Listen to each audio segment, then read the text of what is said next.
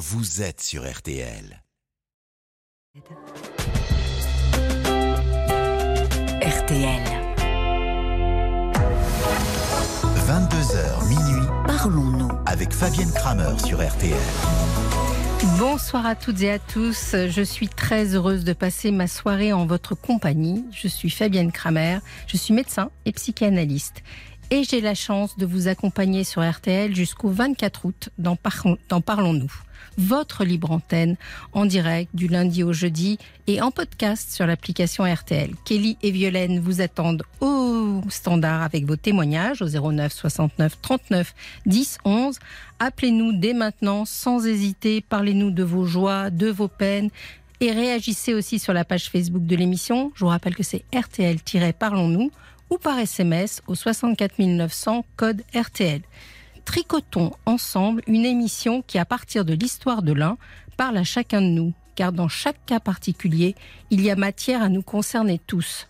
Je suis là pour vous aider à dégager de votre situation qui vous inclut le plus souvent un élément psychologique qui vous éclaire. C'est un peu comme un puzzle dont l'image qui se dessine petit à petit en ajoutant certaines pièces. Eh bien ce soir, venez avec moi faire un bout du puzzle de votre vie. Cherchons ensemble une pièce qui vous manque.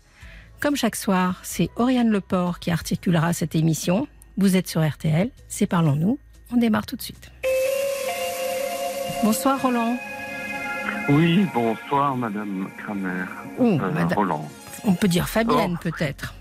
Fabienne, d'accord, comme vous l'entendez. Oui, En fait, oui, je vous écoute. Je- non, c'est vous qui allez me dire ce qui vous amène. Oh, Oui, en fait, ce qui m'amène euh, à, à vous appeler, c'est plutôt un témoignage par rapport à la situation dramatique que vivait, qui a expliqué hier Alain, entre autres. Et Oui. moi, j'ai vécu euh, quelque chose de totalement différent, puisque ma femme est décédée euh, il y a bientôt trois mois, le 11 mai. Hmm. Et en fait, elle a choisi euh, le jour de son départ. Ça n'a Oui. pas été simple, je Mm. le reconnais. Elle était malade depuis le. Enfin, l'aggravation s'est produite, disons, euh, mi-décembre de l'année dernière. Mhm. Et à partir de ce moment-là, elle a eu euh, toute une série, une batterie de tests, etc., pour déterminer ce qui se passait, euh, astro, etc., etc. Je Mhm. passe les détails. Et puis finalement, le médecin traitant s'est aperçu euh, que dans les analyses, elle perdait beaucoup de globules rouges. Mhm. Ce qui fait qu'à un moment donné, il a euh, estimé qu'il était euh, urgent de demander un- une analyse de la moelle. Oui. Mm. Dès cet instant, bien entendu, euh, nous étions bien conscients que c'était grave Mhm. Et que euh, on risquait d'avoir des nouvelles euh, pour le moins désagréables. Oui. Alors, euh, dès cet instant d'ailleurs, euh, Micheline, ma femme, a commencé à euh, or- s'organiser, disons, euh, pour régler toutes ces histoires. Mm.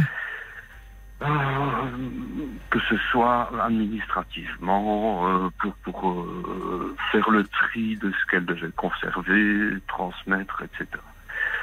Puis Mm. alors le 23 mai, attendez, non, qu'est-ce que je raconte?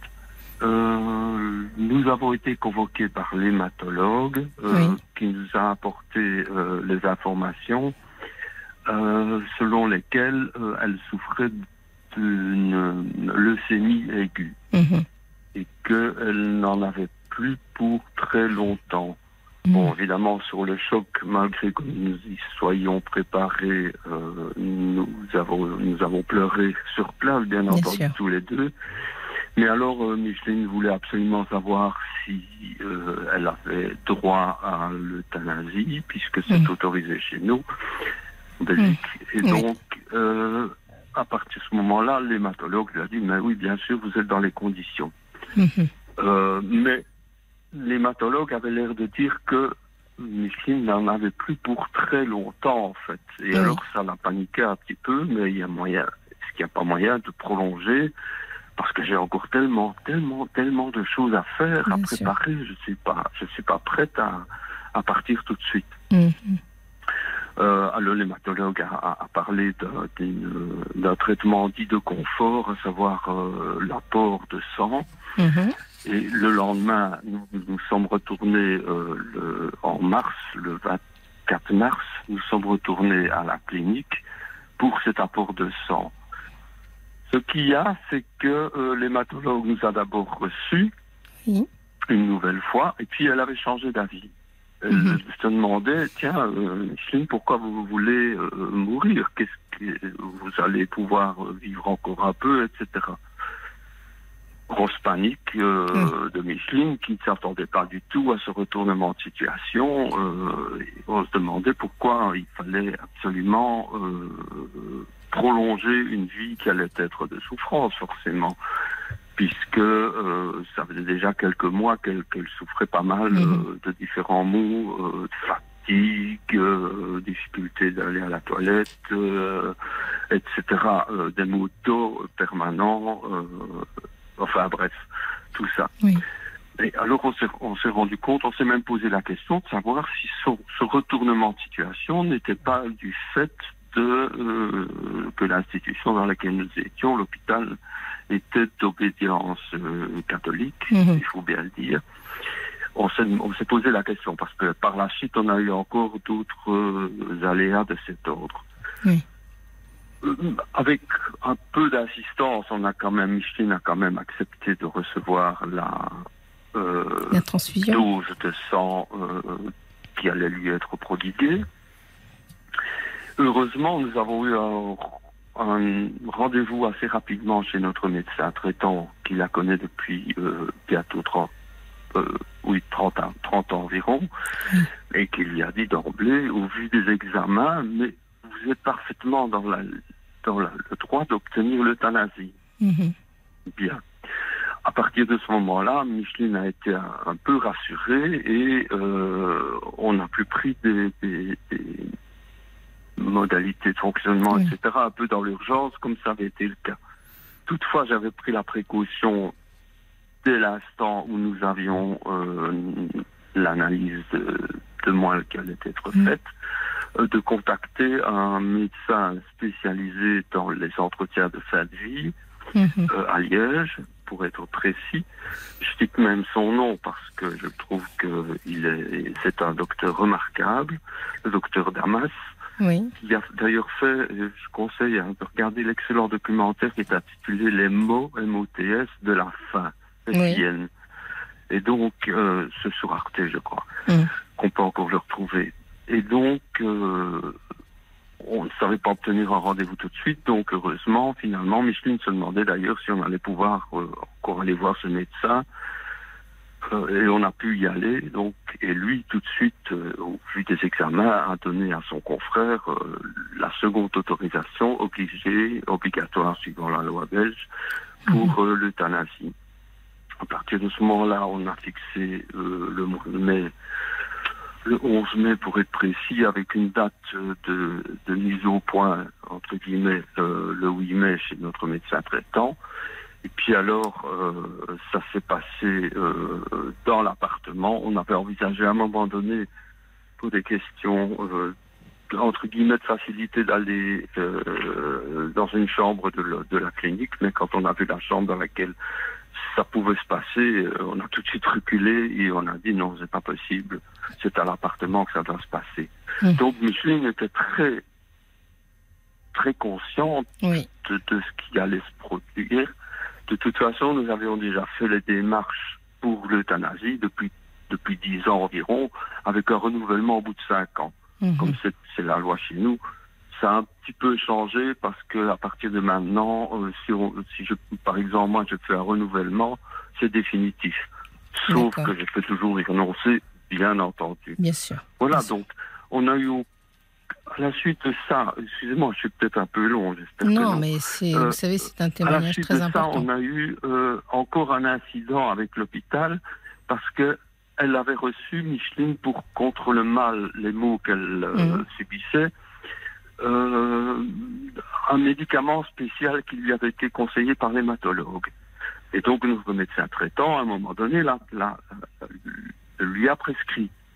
Elle a Oui. pris une seule pilule. La nuit, ça a été, mais le vendredi matin, elle a commencé à avoir des crampes, des, des- des réactions tout à fait, euh, tout à fait terribles, Mm.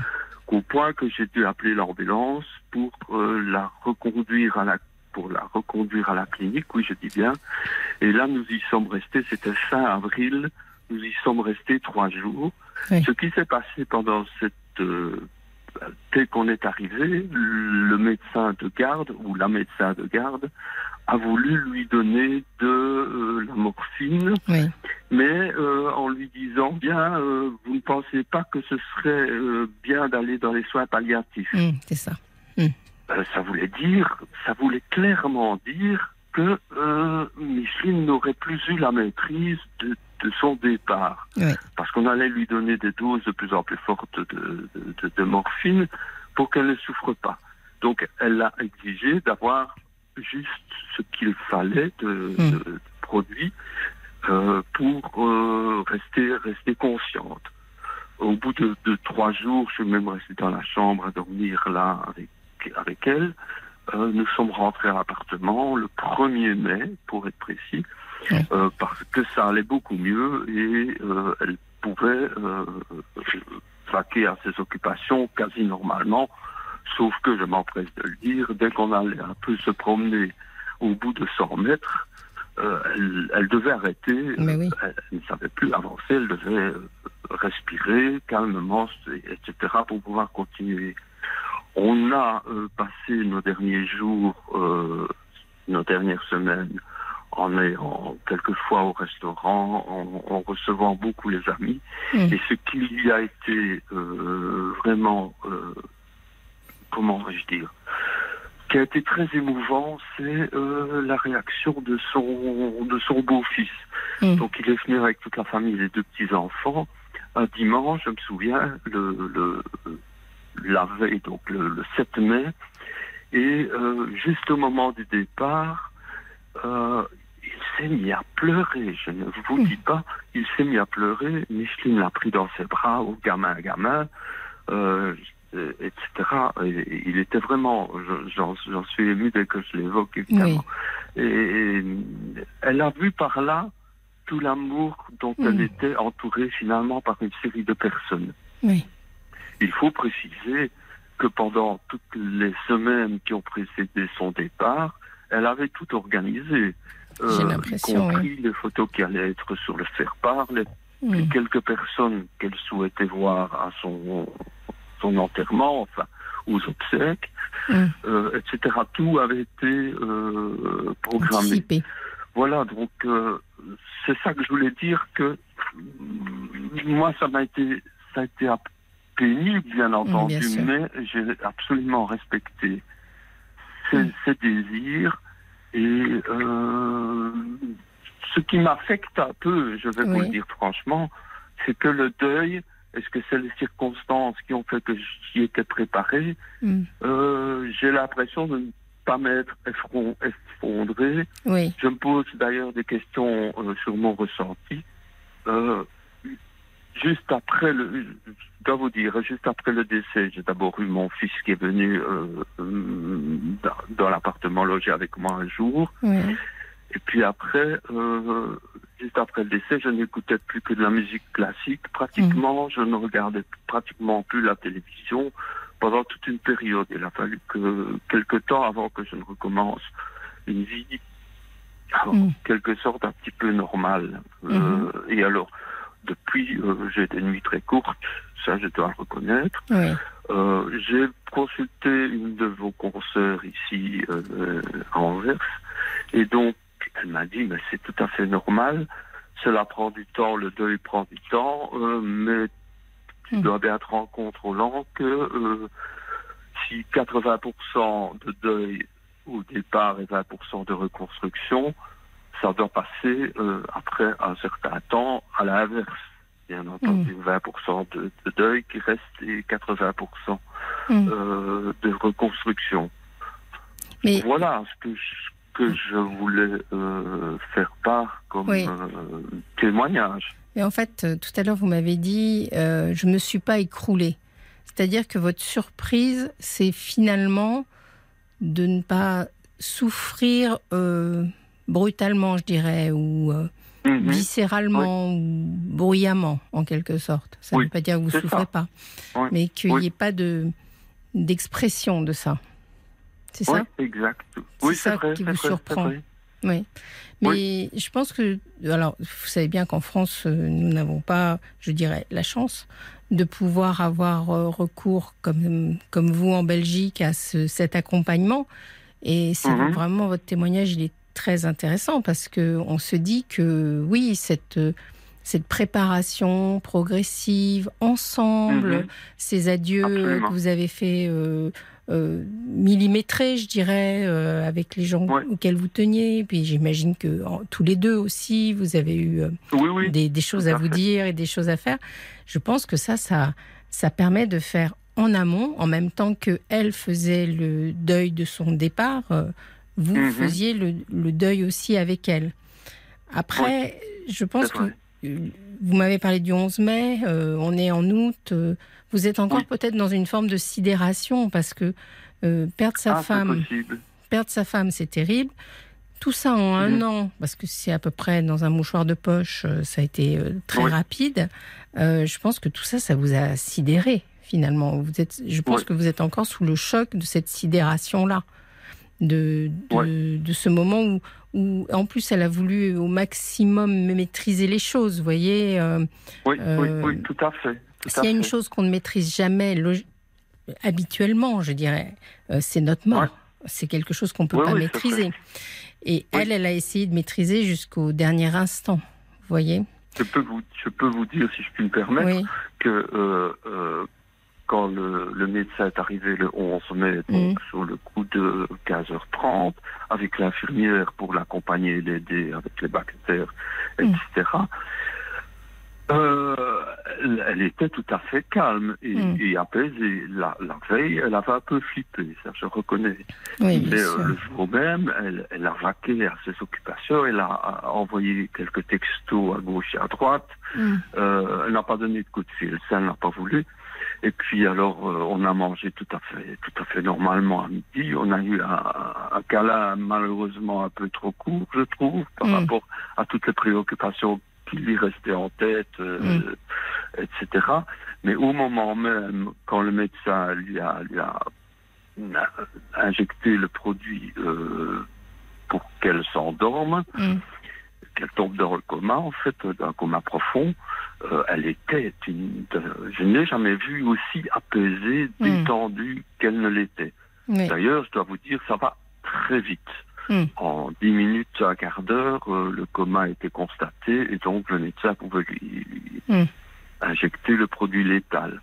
Voilà comment ça s'est passé, très, très, très, très sereinement. Je, je peux le dire, très Oui. sereinement. Et c'est- Voilà. comme c'est une technique quand même qui est assez récente, même si je- en Belgique, je n'ai pas euh, la notion depuis combien de temps vous pouvez avoir recours à ce genre de... Euh, De plus, pratique. plus de 10 ans, en tout cas. Plus D'accord, de donc 10 on, ans. on a peut-être du recul et, et- et- et sincèrement, je ne, je ne sais pas comment se passe euh, le deuil dans ces cas-là, euh, en tout cas des accompagnants, Mhm, comment vous faites votre Mhm. deuil, mais peut-être que mhm. Cette sérénité, ce côté apaisé, vous a aidé Mhm. finalement à, à faire le deuil de son vivant, Ouais. enfin à l'accompagner dans ce mouvement-là Oui, jusqu'au dernier moment. Je crois aussi, oui, oui, oui. Parce que là, en fait, euh, il y a eu un petit moment de flottement au mois de décembre de l'année dernière parce que j'étais un peu perturbé par ce qui se passait. Oui. Et je ne réagissais pas de façon totalement adéquate. Oui. À un moment donné, elle s'est même fâchée et m'a dit, écoute, tu consultes un psy euh, ou euh, moi, je te laisse tomber. Hmm. C'est carrément arrivé à, à ce moment-là. J'étais tellement perturbé que même le repas du 31 décembre, euh, je, Et bien sûr. J'étais foiré complètement. Enfin, soit, j'ai j'ai trouvé quelqu'un ici euh, qui parlait français aussi. Mm. Donc, on travaille dans les deux langues, si je puis dire. Et dès cet instant, euh, Micheline n'y a pas tout de suite cru, bien entendu, mais elle était plus euh, à l'écoute euh, et plus positivement, Mm. comment je dirais, elle était plus optimiste par rapport à ma, ma réaction, votre la manière réaction. dont j'allais Eh j'allais oui. pouvoir réagir Elle face avait, à la situation. elle avait besoin que vous soyez solide à ses côtés, ça c'est sûr. Dans ce Absolument. moment- dans ce moment-là. Absolument. Donc c'est Ouais, possible. Alors après, euh, maintenant l'histoire elle est différente. C'est-à-dire que c'est même si, euh, vous voyez, quand vous la décrivez, vous avez besoin de de donner les étapes, etc. Parce que finalement, elle doit un peu tourner en boucle dans votre tête cette euh, cette Mhm. période. Ouais. Il va falloir maintenant que vous commenciez à prendre conscience de son absence. Ça, c'est autre chose, c'est une autre étape du deuil. Et c'est peut-être pas Mhm. encore tout à fait le cas. Euh, Mhm. Vous avez peut-être l'impression qu'elle est qu'elle est endormie, partie, mais vous n'avez Oui, peut-être pas encore ça. conscience du côté définitif, je dirais, euh, de, de son départ.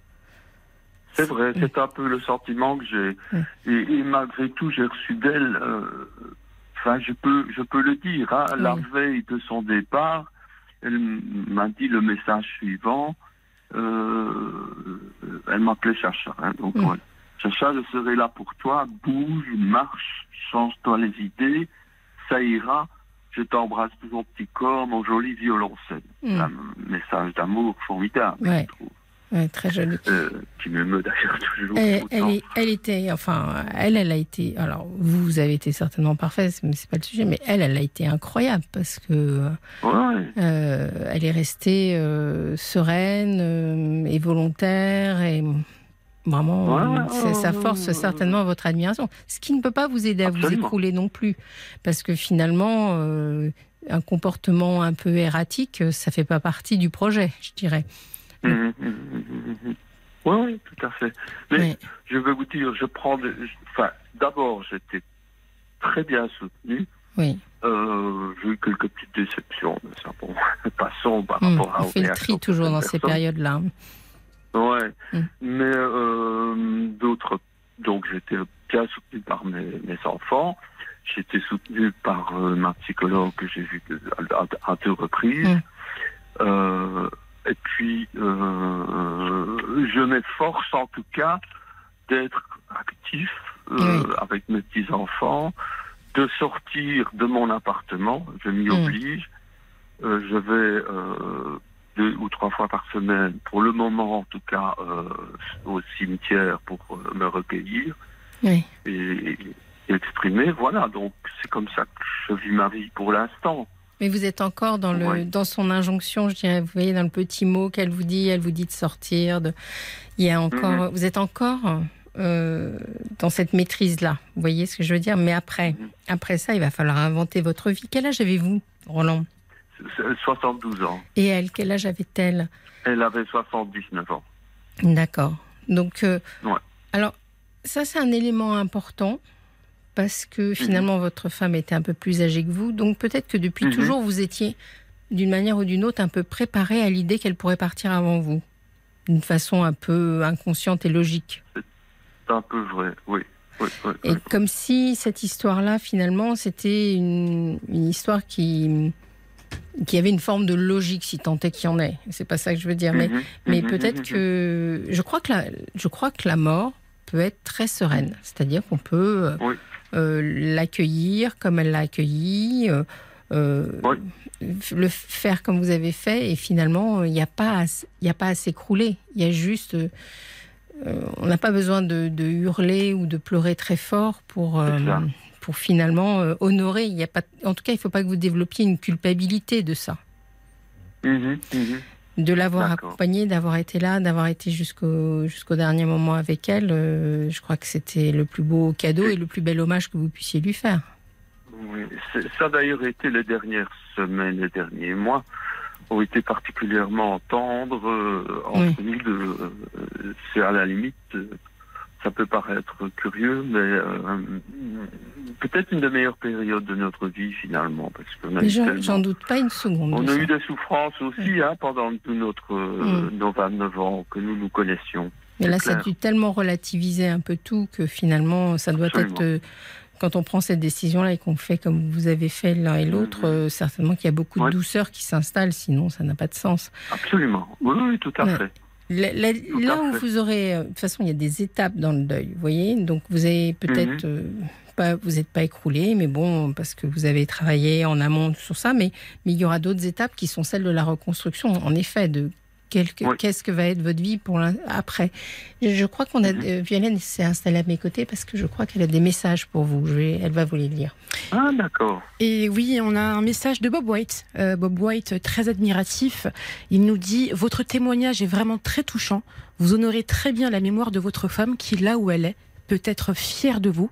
Et puis Cyril, qui a mhm. été également très touché par votre témoignage, Roland, il avoue vivre à peu près la même situation euh, que vous dans la maladie. Et eh ben écoutez, Cyril, je tiens à vous dire de ne pas hésiter à nous appeler au 09 69 39 10 11. Voilà. Oui, donc. Euh, c'est pas parce qu'on est apaisé, qu'on est calme et qu'on prend les choses bien qu'on ne fait pas un deuil. Voilà, c'est ça que je voulais vous dire. Vous inquiétez pas. Et, n'ayez pas peur d'un effet, d'un, parce que dans votre question, j'ai l'impression aussi que vous avez un peu peur d'un effet boomerang, quoi, comme si d'un seul coup euh, la détresse allait débarquer euh, dans votre vie. Mhm, pas obligatoirement. Je crois pas. D'accord. Je crois que, je crois que, mais c'est intéressant parce que comme on n'a pas de recul sur ces sur ces processus d'euthanasie, vous me rassurez, hein, là. Vous me rassurez. Mais... Euh, vous me rassurez, c'est vrai. Je vis la vie. Je, je, je vous dis, hein, j'ai de la chance même dans dans l'immeuble où j'habite mm. d'être soutenu par euh, certains voisins, voisines. Euh, voilà, donc c'est assez chouette. Mais ça serait intéressant de m'exprimer comme ça. Mais oui, oui, bien sûr. Mais ce serait intéressant de voir si des études ont été faites pour voir si mhm. finalement euh, pour les accompagnants, euh, ces, mhm. ces, mhm. accompagnements euh, à l'euthanasie, finalement, n'aident pas les accompagnants à passer aussi le deuil plus. Ça, je, je, n'ai pas le recul, mais je, regarderai. Je regarderai et, je verrai si ça existe. Est-ce que je peux me permettre de vous rajouter quelque chose, peut-être parce que j'avais une, une, l'amie intime de, de Mustine qui a dit qui a fait des réflexions comme ça, il est urgent, euh, par rapport à la situation française, elle faisait ça, il est urgent que toute personne qui en éprouve le besoin bénéficie des soins palliatifs nécessaires en raison de ce dont elle souffre. Et deux, quand quelqu'un souffre d'une maladie incurable, lui laisser la possibilité de mourir sans devoir vivre des mois voire parfois des années de dégradation physique et morale. Mais alors ça, vous savez que c'est un vaste débat en France, euh, compliqué et pas résolu, sur lequel je ne peux pas m'engager parce que ce n'est pas mon rôle. Non, ça je comprends, hein, je comprends votre devoir de Voilà, je suis obligée d'avoir un devoir de réserve par là-dessus, mais votre témoignage, je peux vous dire, est un témoignage vraiment qui nous a énormément touché, qui m'a énormément touché, que je trouve magnifique et qui donne à réfléchir parce que si vous voyez, c'est presque un argument. Si euh, de, pouvoir accompagner quelqu'un comme vous l'avez fait, finalement, ça aide aussi à, être, à faire son deuil euh, euh, joliment, si on peut le faire joliment. Mhm. ça, peut être intéressant aussi d'y réfléchir à ça. Je vous remercie vraiment de votre témoignage, Roland. Je, vous, souhaite bon courage. de m'avoir accueilli. Non, c'était un plaisir. Merci, merci, beaucoup, Madame. Merci. Bonne soirée. Au revoir. Au revoir. Fabienne Kramer sur RTL. Parlons. RTL. Jusqu'à minuit, parlons-nous avec Fabienne Kramer sur RTL. On est sur Parlons-nous, sur RTL. On est tous un peu sous le choc euh, du témoignage que nous avons eu euh, juste avant avec Roland, qui nous a parlé de la fin de vie de sa femme et de l'euthanasie. C'était très joli, mais l'antenne, elle est ouverte à tous vos témoignages, bien entendu. N'hésitez pas à nous téléphoner au 09 69 39 10 11 ou à réagir, comme vous l'avez fait nombreux déjà sur la page Facebook, c'est RTL-Parlons-nous. Et nous allons tout de suite écouter le témoignage de Dominique. Bonsoir Dominique. Bonsoir Fabien. Bienvenue. Bienvenue. Merci. Je suis content de vous parler ce soir mm. parce que ça fait cinq ans que, je voudrais parler. Alors allez-y, je vous écoute, je vous écoute. Euh, ce soir, je voudrais vous, parler de. Je m'excuse parce que je bégaye par moment. C'est pas un problème. parler du, du, bienfait que, que m'a fait la, la thérapie à l'EMDR. Oui, l'EMDR. Alors, c'est une euh, thérapie. Parce que je vous entends souvent dire il faudrait parler. Vous, Caroline, Céline. Et moi, j'y suis vice-conseil hum. grâce à Caroline. Oui. Je vais, je vais vous expliquer depuis, depuis, le début. Oui. Il y a, il y a cinq ans de ça, je je, je prenais ma retraite. Mhm. Vous avez quel âge aujourd'hui, Dominique J'ai 67 ans. D'accord, très bien. J'ai un monsieur qui est âgé de 67 ans. Et c'est comme si un tiroir s'était ouvert et j'ai pris tout le contenu en pleine figure. Au moment de la retraite. Il y avait des traumas, il y avait mon enfance. Oui. Et j'ai eu, et je ne savais pas quoi en faire. J'ai, j'ai plongé en dépression, je peux dire, parce qu'on plonge vraiment. J'avais des envies de suicide. Et un soir, j'ai allumé RTL et je suis tombé sur Parlons-nous. Oui. Et c'était Caroline qui parlait à l'antenne. Si, la, la plupart du temps, c'est Caroline. Ouais.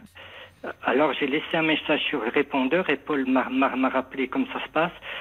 Et j'étais tellement en dépression et je pouvais pas vous parler comme ce soir parce que j'étais détruit, j'arrivais pas à mettre deux mots derrière l'autre.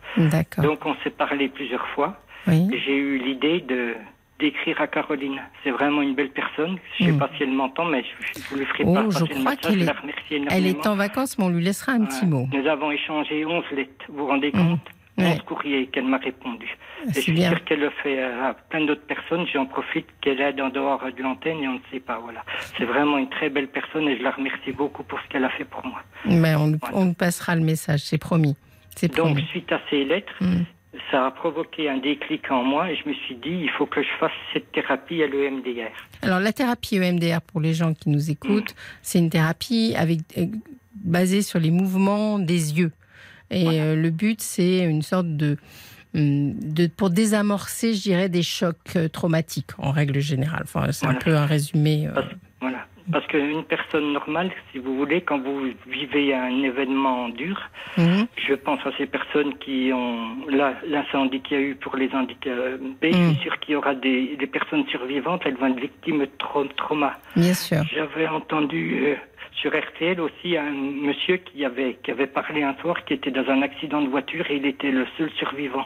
Et il ne savait pas quoi faire de ça et toutes les personnes autour de lui étaient mortes. Je me disais, si seulement il faisait une thérapie à l'EMDR, ça allait très beau, beaucoup. C'est ça. C'est souvent euh, les thérapies EMDR, on utilise euh, aussi des scènes un peu traumatiques. Enfin, utilise. si on a en mémoire des scènes traumatiques, on essaye de les réévoquer à ce moment-là. Ça marche aussi bien pour les viols, les attouchements. Les... Toutes les scènes traumatiques. Les scènes traumatiques. Et moi, le but de, ce soir, c'est d'aider d'autres personnes en parlant de mon, de mon vécu. Parce que vous, vous aviez été traumatisé alors voilà. Alors mon premier, si je peux en parler de ce soir, avec du recul, c'est parce que j'ai fait cette thérapie pendant trois ans. Hmm. Alors quand j'entends quelques séances, c'est vraiment pas suffisant, c'est du charlatanisme. Il faut vraiment du temps pour que ça fonctionne. Hmm. Parce que d'abord, il y a déjà toute une préparation le thérapeute, il faut aller sur le site LEM de LEMDR France et mm. vous avez les thérapeutes qui sont valables, qui sont répertoriés, formés pour. Voilà. Mais souvent, les, thérapeutes qui font de l'EMDR sont par ailleurs euh, psychothérapeutes ou psychanalystes. Donc euh, voilà, euh, j'imagine qu'ils utilisent plusieurs techniques. Je, crois beaucoup à la chance. Mm. À 50 mètres de chez nous, en bas de ma rue, il y a une maison médicale et il y avait cette thérapeute qui m'attendait dedans. Vous vous rendez mm. compte la chance que j'ai eue Voilà. Mais c'est sûr, euh, elle n'est pas libre tout de suite, la personne qui vous mm. recevra, parce qu'il y a souvent six mois d'attente, voire un, voire un an. Hein. C'est ça le problème. Mm. Et je, vais, je vais vous parler de mes traumas, si, si vous voulez. Maintenant, le premier trauma que mm. j'avais, c'est que, comme je bégayais, j'étais placé dans un IMP étant enfant, à l'âge de 8 ans, à 300 km de chez, de chez nous. Et, je n'aimais pas le foie de génie la personne, l'éducatrice l'a remarqué. Je, au repas, souvent, je le, comme comme c'était des réfectoires, je le mettais dans ma poche ce foie. Et rien que d'en parler, ça, ça, va, mais c'est encore dur. la, la, personne, l'éducatrice, a vu le manège. Elle m'a fait sortir de ma poche et je le jetais quoi à la poubelle ensuite. Et elle a découpé en morceaux et elle m'a forcé à manger ce foie. Je vomissais, m'a maintenu la tête pendant 30 minutes, 30 minutes au moins de vomi, dans le vomi, voilà. Donc j'en ai fait un trauma, je voyais sa, silhouette. Oui, bien sûr. La deuxième personne, je fais beaucoup de fautes d'orthographe quand je parle sur la page Facebook. Mm. Je me fais moquer de moi encore maintenant, mais ça vient de mon papa qu'à chaque fois que je faisais une faute, il me frappait. Mm. Et il me faisait faire des dictées, il me frappait à chaque fois, et j'en ai fait un trauma. Mm. Oui, donc euh, des maltraitances dans l'enfance. Oui, des maltraitances qui, vous poursuivent. Et certainement que votre euh, bégaiement n'y est pas étranger non? Plus. n'est pas étranger parce que c'est finalement le bégaiement, c'est une hésitation à dire. Vous voyez, c'est. J'ai vu des orthophonistes et ils m'ont dit que c'était dû euh, que mon papa a projeté que je voulais faire des, études, que je sois savant et tout, et moi je savais que j'étais pas auteur et j'ai fait un blocage. Hum, hum. bon, la cause, euh, comme ça, c'est difficile à dire, mais euh, en effet, euh, certainement. je voudrais dire aux personnes, quand elles voient des personnes qui font des fautes d'orthographe, ne vous moquez pas d'elles parce que vous ne savez pas le passé, vous ne savez pas leur enfance, ne les jugez pas. Quoi. Alors, ni, moi, je la souffrance que ça représente. je suis tout Mm. Je suis tout ce qui va avec. J'ai 67 ans et j'y peux rien. Mm. Toute ma vie, j'ai essayé d'apprendre les règles, ça rentre pas et j'y arriverai jamais, même mm. si, si je, je, vis jusqu'à 120 ans. Mais justement, quelle vie vous avez menée euh, Enfin, vous, n'est pas finie. Bah, je me suis battu parce que je me suis dit, euh, je ne reproduirai pas ce que mon père a dit. Il m'a dit, tu feras rien de ta vie, tu seras qu'une mère, tu finiras chiffonnier. Hmm. J'ai eu du mal à rencontrer une personne, bien sûr, parce que je, je bégayais beaucoup. Alors les harcèlements, les moqueries, hmm. tout, tout, ce qu'on parle, je, eu des que que que j'en ai entendu. J'ai, on m'a frappé, vous voyez, tout. Euh, c'était dur pour moi et j'ai eu une chance, c'est que j'ai rencontré mon épouse à 30 ans et, et là, c'est la vie qui a commencé seulement pour moi à cet âge-là. Nous sommes mariés, ça va faire 40 ans et je, suis hmm. heureux et je l'aime comme au, comme au premier jour. Ah, c'est merveilleux c'est mon soleil. Et nous avons eu deux, deux filles. Alors, je voudrais vous parler de mon troisième trauma qui est le plus dur, là. Parce que il y a, y a, une petite puce qui est née il y a 38 8 ans. Elle s'appelait Émilie. Et puis un soir, ben, ça, ça, on devait rentrer le lendemain, puis ça sonne, c'est ma belle-sœur qui vient me chercher, puis qui me dit viens vite, la clinique, il est arrivé quelque chose, et ne voulait pas me le dire. Et j'arrive dans cette clinique, je la vois mm. encore, elle s'appelle la Mouillère, ça, ça, reste. Et je vois au fond d'un couloir euh, mon épouse avec un, le petit corps, le, le, corps mm. des, dans les bras. Et, mm. à plus, et à plus j'approche, à plus je me rends compte qu'il est sans, est sans vie. Et ça, c'était dans la pouponnière, parce qu'elle était née un peu euh, prématurée. Puis dans, dans ce temps-là, c'était il y a 38 ans, elle, on, ne la touchait pas. J'ai pas pu lui donner euh, d'amour. Hmm. Elle est restée dans cette boîte. Il y avait deux trous, on pouvait mettre nos mains. Et je l'ai pas touchée. Je hmm. Je l'ai jamais eu contre moi. Hmm. Et puis elle était sans, sans, vie. Et le plus dur, c'est que les, je sais pas pourquoi ils avaient laissé mon épouse là. Les autres BP étaient vivants autour, les femmes allaitaient, et mon épouse avait le corps d'Émilie dans, dans les bras. Oui, ça devait être. bougeait plus. Oui. C'est terrible. Ah, c'est terrible à vivre. Je crois que c'est la plus... On passe, ce qui est dur, c'est que vous êtes heureux, la naissance d'un enfant qui est mm. désiré, c'est le plus beau des moments. Et d'un seul coup, vous passez là mm. à l'horreur. Mm. Comme m'avait dit euh, Caroline dans ses lettres, c'est d'une violence inouïe. Je crois que c'est le mot qui convient. Bien sûr que c'est une, une violence terrible. terrible. Ah, c'est terrible. bien sûr. C'est terrible. Tout bascule, tout s'en va d'un seul coup. Et j'ai eu ce trauma pendant longtemps. Je, vois ma, je voyais mon épouse avec sa, sa robe de chambre rose mm. et qui était avec ce bébé dans les bras qui bouge, bougeait plus. Mm. Cette petite puce midi. Et, après, vous avez eu des enfants, si j'ai bien compris. C'est après que vous avez eu d'autres enfants ou C'est après que j'ai eu nos deux, nos deux autres filles, oui. Oui, donc vous avez dû avoir peur, euh, être angoissé, oh ça n'a pas dû être simple. M'en parlez pas. Et vous voyez, j'ai vécu dans la peur et c'est que la naissance de mon petit-fils que je viens de gommer tout ça et que je peux l'aimer, que je lui donne mon amour. Oui. J'ai pas pu aimer mes deux filles comme je vous le voulais. C'est seulement 38 ans après que j'arrive à aimer mon petit-fils et que je peux donner tout l'amour que j'ai en moi. C'est-à-dire que vos filles, l'angoisse était trop importante pour que vous vous abandonniez au plaisir de les aimer, quoi. Mm. Voilà. Mm. Mm. Je comprends. Et j'arrivais pas à les aimer. C'est seulement maintenant que j'arrive à donner l'amour qui, était tout bloqué en moi. Oui. Mais quel parcours. Oui. C'est un parcours euh, compliqué. Vous avez travaillé, j'imagine, Dominique? J'ai alors j'ai exercé une, moi moi fait des fautes, qui ne peut pas parler, j'ai exercé le métier de graveur sur pierre. Vous vous rendez compte C'est beau, des, fois. J'ai gravé des lettres toute ma vie et j'arrive pas à les orthographier.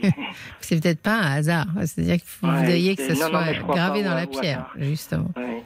Parce que j'ai fait trois, bien, bien sûr, avec un parcours comme moi, euh, j'ai fait trois TS dans, dans ma vie. On ne parcourt pas comme ça en voulant vivre. C'est pas mmh. possible. Mmh.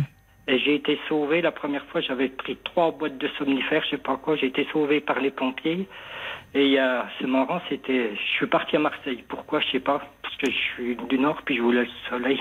J'ai Ouais. quitté le Jura. C'est toujours pour ça. Et j'ai, et à l'hô- l'hôpital, j'ai été, euh, j'ai été secouru par les pompiers. On m'a fait un lavage d'estomac, ça fait mal. Mm. Et dans la, et j'ai rencontré dans la cour, il y avait un parc, une jeune fille qui est venue vers moi. Puis je sais pas, elle était peut-être dans une chambre à côté. Elle, elle m'a dit, je sais qu'est-ce qui vous est arrivé? Et elle m'a Oui. fait un bisou sur la bouche. J'avais 20 ans, c'était la première fois qu'on me faisait un petit, un petit bisou. Et puis elle m'a dit, la, la vie, ça peut être ça aussi. Vous vous rendez compte, je me Ah, rappelle c'est un très beau, c'est un très beau cadeau. Il y a une Ouais, très belle chanson comme ça, qui est une un- un chanson. euh, Je me rappelle de son nom, elle s'appelle Yvette Miniconi.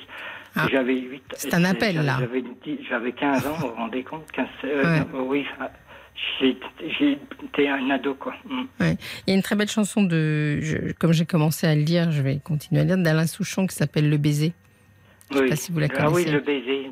Un Qui- baiser volé, oui. Voilà, un baiser volé. Ouais, voilà. volé, c'est ça. Oui, Ouais. j'aime bien. Sur une plage du Nord. Caroline l'aime bien aussi. Ouais, Alain ah bah Souchon. voyez, on a des goûts communs avec Caroline. Ouais. J'adore cette Ouais. chanson et je la trouve très très belle. Et elle décrit comme ça une sorte de baiser donné euh, gratuitement, euh, juste pour faire du bien à l'autre, quoi. Mm. C'est ou pour se faire du bien aussi, j'imagine. Et je peux, j'ai le temps de vous parler d'une autre sûr. rencontre aussi que j'ai eue quand on avec ma deuxième, quand on a perdu Émilie, vous voyez, je Mm. on est parti en voyage au Canada pour se changer les, idées, Mm. essayer de penser à autre chose.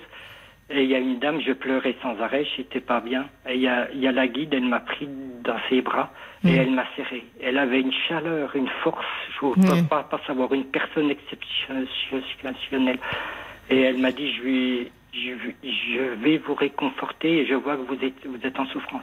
Mais c'est cette chaleur que j'ai jamais ressentie de ma vie. Je ne sais pas quel pouvoir elle avait, mais elle, ça m'a comme hypnotisé et ça m'a Mm. donné une force terrible, vous voyez.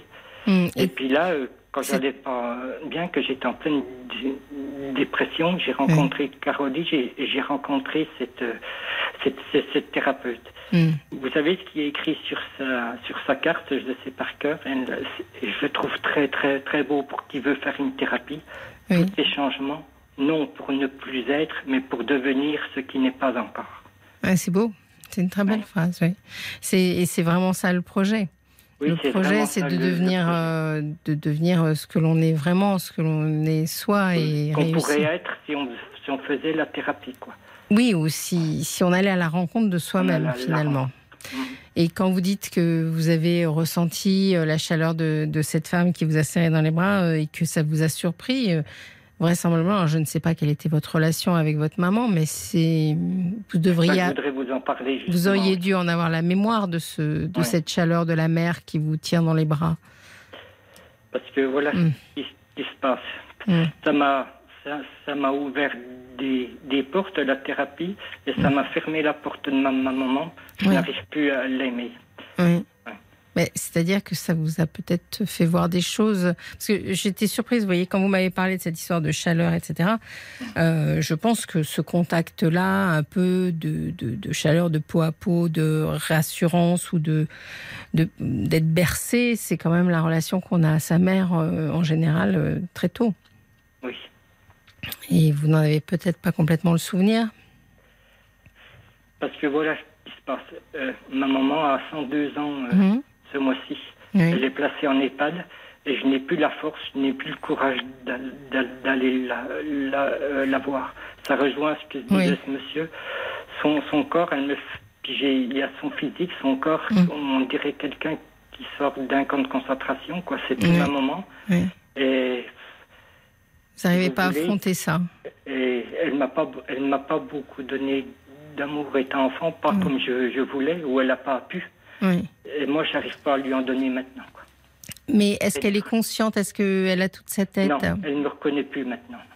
Bon. Elle est dans un fauteuil roulant toute la journée, elle va du lit au fauteuil, puis c'est plus elle, quoi. C'est Oui, plus ça. ma maman non plus. Bah, c'est très difficile ce moment-là où finalement euh, les gens, on voit la, la mort, enfin les traits du, de, de la mort apparaître euh, à travers, enfin, et on reconnaît plus les gens. Oui, j'imagine que c'est un moment euh, très difficile et qui peut se prolonger. C'était un peu ce que nous disait, euh, ce que nous disait Roland tout à l'heure, même si c'était pas du tout la même histoire parce qu'il y avait un problème de santé, mais c'est une des difficultés, c'est-à-dire euh, de prolonger éternellement la vie, enfin éternellement, la vie chez des gens qui, qui finalement sont déconnectés, parce que c'est ce que vous dites. Oui, c'est je vais, je vais, euh, je vais me forcer parce que c'est me forcer, quoi. C'est quand même dur. Hein. Je suis un monstre. Je me dis, je suis un monstre parfois pour avoir un comportement comme ça. Mais c'est-à-dire, qu'est-ce qu'il y a dans votre comportement qui est monstrueux? Vous lui faites ben, pas de mal pas La laisser là-bas, ne, ne pas lui rendre plus, plus de visites souvent. Quoi. Mais vous la laissez dans un endroit où elle est prise en charge, où elle est soignée. Vous la laissez pas dans un endroit où on s'occupe d'elle. Vous, oui, vous suivez ça elle est dans une EHPAD tenue par des sœurs, puis c'est mm. bien, oui, elle, est bien soignée, quoi. Mais je m'en veux de ne, de ne pas, de mm. ne plus, plus l'aimer, parce que je me suis occupé d'elle jusqu'à jusqu'à quand elle est 95 ans, quoi. Ça va faire 5 ans qu'elle est. Oui. Que mon, Mais vous êtes beaucoup occupé d'elle, alors Oui. Oh, bah, je faisais les courses, je faisais son jardin, j'allais, oui. Si vous voulez, ce qui s'est passé quand j'ai je, je, je, je fuyais dans, dans, le travail. J'ai mm. entendu souvent Caroline le dire, que les gens, euh, pour pas voir ce qui se passe, pour pas souffrir, hmm. travaillent. Et c'est ce que j'ai fait toute ma vie. Et c'est pour ça que j'ai tout pris en pleine figure quand j'ai pris ma retraite. Parce que je me trouvais avec du temps libre. C'est ça. Et face à vos pensées, face à vos... Hmm. Ça face dire encore une chose sur la thérapie. Parce que si par, parfois on peut pas, on pleure tellement, parce que voilà comment ça fonctionne. Vous, d'abord, euh, vous parlez beaucoup à la thérapeute, elle prend beaucoup de notes sur vos, vos, traumas, c'est plusieurs séances mm. avant que les, les, doigts bougent devant, devant, oui. devant vos yeux. J'ai bien parlé six mois avant. Mm. Et si vous pleurez trop, il y a le zapping sur les genoux qui fonctionne aussi. Oui. Le clapping, non? euh, euh, euh, le, Ça s'appelle le zapping, non, j'ai dit non. Le tapping, oui. Ben, elle tapote avec un doigt sur vos genoux et ça marche. Oui, c'est ça. Mm, oui. oui. Oui, c'est le tapping, Tapping, oui. tapping, Et ça fonctionne aussi. Et c'est marrant parce que j'avais une phrase, je voudrais donner un exemple pour dire comment le cerveau fonctionne. Parce que dans la séance, vous revivez votre trauma. Ça démarre comme ça. Oui, ce qui est toujours un peu difficile d'expliquer aux gens qui vont revivre leur trauma. Mais oui, et mm. font, et le thérapeute vous fait revivre mm. votre, trauma, donc c'est très très dur. Il faut déjà être, moi je pleurais trop, Il faut être préparé. j'ai déjà pris un traitement. Mm. Des antidépresseurs et ça met 15 jours à agir parce que j'arrivais pas à parler à Bien sûr. donc on pouvait pas faire les séances. Et ensuite, moi c'est marrant parce que mon, je revoyais mon, mon, papa qui me traitait de, qui me frappait, qui me traitait de chiffonnier et qui est bon à rien. Hmm. Et le cerveau travaille quand elle se marcher de voix, se doit, et je voyais une dame que j'ai aidée, j'avais 12 ans, et que j'amenais en course par le bras qui était hmm. aveugle. D'accord. Je me revoyais enfant faire ça. On a un petit souci technique, je voulais vous demander, Dominique, est-ce que vous n'auriez pas un haut-parleur? Non. Non, d'accord. Alors, euh, Parallèlement à ça, euh, Violaine vient de s'installer à côté de moi. Je pense que les auditeurs ont envoyé des messages pour vous. Voilà. Si vous, avez répondu à un message, parce que des fois ça m'énerve, le message que vous avez marqué j'aime sur les auditeurs qui disent du mal, c'est moi qui l'ai écrit. Ah d'accord, d'accord. Euh, oui, on a une réaction euh, sur Messenger donc de Pierre, Pierre Étienne qui nous dit la sensibilité de ce monsieur est adorable et précieuse. S'il fait des fautes d'orthographe, il exprime pardon, s'il fait des fautes d'orthographe, il exprime les choses comme peu savent ou osent le faire. Bravo à lui. Bah, j'irai voir les messages de toute façon, puis je vais répondre aux personnes. Eh ben justement, j'ai oublié de le dire. Parce que ça fait depuis que, que, cette émission existe, je l'adore et je l'écoute tous les soirs. Oui, mais justement, euh, tout à l'heure, j'ai oublié de le dire. Euh, je ne sais pas si Roland nous écoute toujours, mais euh, je lui voulais lui conseiller aussi d'aller lire les messages qui étaient arrivés pour mmh. lui sur Facebook. parce il faut arriver à faire l'abstraction à ceux son musée, mais il y a des fois, je ne peux pas m'en empêcher de répondre parce que ça m'énerve. Je sens le bienfait que ça fait de parler. Il y a des gens qui ne supportent pas d'entendre plusieurs personnes. Bah, mais ça, vous savez, c'est le propre, c'est le propre des réseaux sociaux. Il ne faut pas s'inquiéter trop de ça. Il y a toujours des gens qui. Qu'est-ce qu'on souffle là quand, on est hypersensible? Oh là là là. Oui, oui, oui. non, je, on fera tout pour protéger, pour vous protéger, ah, parce que c'est le but. Je n'arrive pas. Oui. Et aujourd'hui. Il y a l'angoisse, le stress, je vous explique pas. C'est pas mm. facile. Mais est-ce que vous arrivez, alors pour qu'on ait peut-être qu'on aille vers une conclusion un peu euh, positive, est-ce que vous arrivez à prendre plaisir aujourd'hui dans ah, votre vie? Je n'arrive pas à être heureux. C'était mm. mon gros problème de la vie. J'ai tout pour être heureux. J'ai une belle maison, j'ai des enfants, des petits enfants, et je n'arrive pas à être heureux. Mm. C'est pas. Parce que mon enfance, ça m'a gâché la, vie. Je n'arrive pas à goûter le bonheur. Oui. Parce que je pense que le bonheur, c'est une aptitude. Plus que. Oui. Alors après, en thérapie, euh, est-ce que vous continuez votre thérapie? Non, bah, j'ai fini, j'en ai fait pendant trois ans là. Oui, mais peut-être que vous voyez, ça pourrait être intéressant de, de continuer un petit peu, euh, peut-être pas, de faire juste une thérapie parce que tout le monde n'est pas né euh, avec le bonheur dans le sang, je dirais, avec l'attitude de bonheur dans le sang, mais ça s'apprend quand même. Enfin, ça s'apprend. Ça bah, se, ça, Ouais, parce que c'est dommage de ah d'être d'avoir tant avancé de pas réussir à apprécier la vie pour autant. Et je, des fois, je ne sors pas avec mon, épouse et mes enfants pour pas leur gâcher le moment. Ah. Mm. Oui, oui. Alors, puisque vous aimez euh, la thérapie et que vous en connaissez les bienfaits, ah ben, moi, je vous donnerais le conseil de continuer un peu, justement pour euh, arriver à ce moment. C'est comment ça se passe? On fait une thérapie, euh, on a le petit vélo dans la tête, vous savez, qui tourne éternellement, etc. Puis un jour, on se dit mais ça fait au moins un mois que j'ai plus de vélo dans la tête là. Il n'y a plus rien qui tourne dans ma tête. Je suis bien et, et l'aptitude de bonheur vient à ce moment-là. Et euh, donc je pense qu'il faut que vous persévériez un petit peu. Parce que je crois que. Et je pense que tout le monde, tout le monde peut, peut découvrir ça. Mais il ne faudrait pas que je fasse une thérapie à l'EMDR. Il faudrait que je fasse quoi comme thérapie? Ben, Une thérapie par la parole, je pense. Parce que justement, c'est ce dont vous avez besoin maintenant. C'était un très beau témoignage, Dominique. Je vous remercie. Je peux vous, vous demander une dernière chose, ce serait de faire écouter à Paul et Caroline oui, c'est promis. C'est promis. C'est promis qu'on leur transmettra. Je vous remercie de votre témoignage. Euh, Passez une belle soirée. Merci beaucoup. De rien. Au revoir. Passez une très très belle soirée. Jusqu'à minuit, parlons-nous avec Fabienne Kramer sur RTL.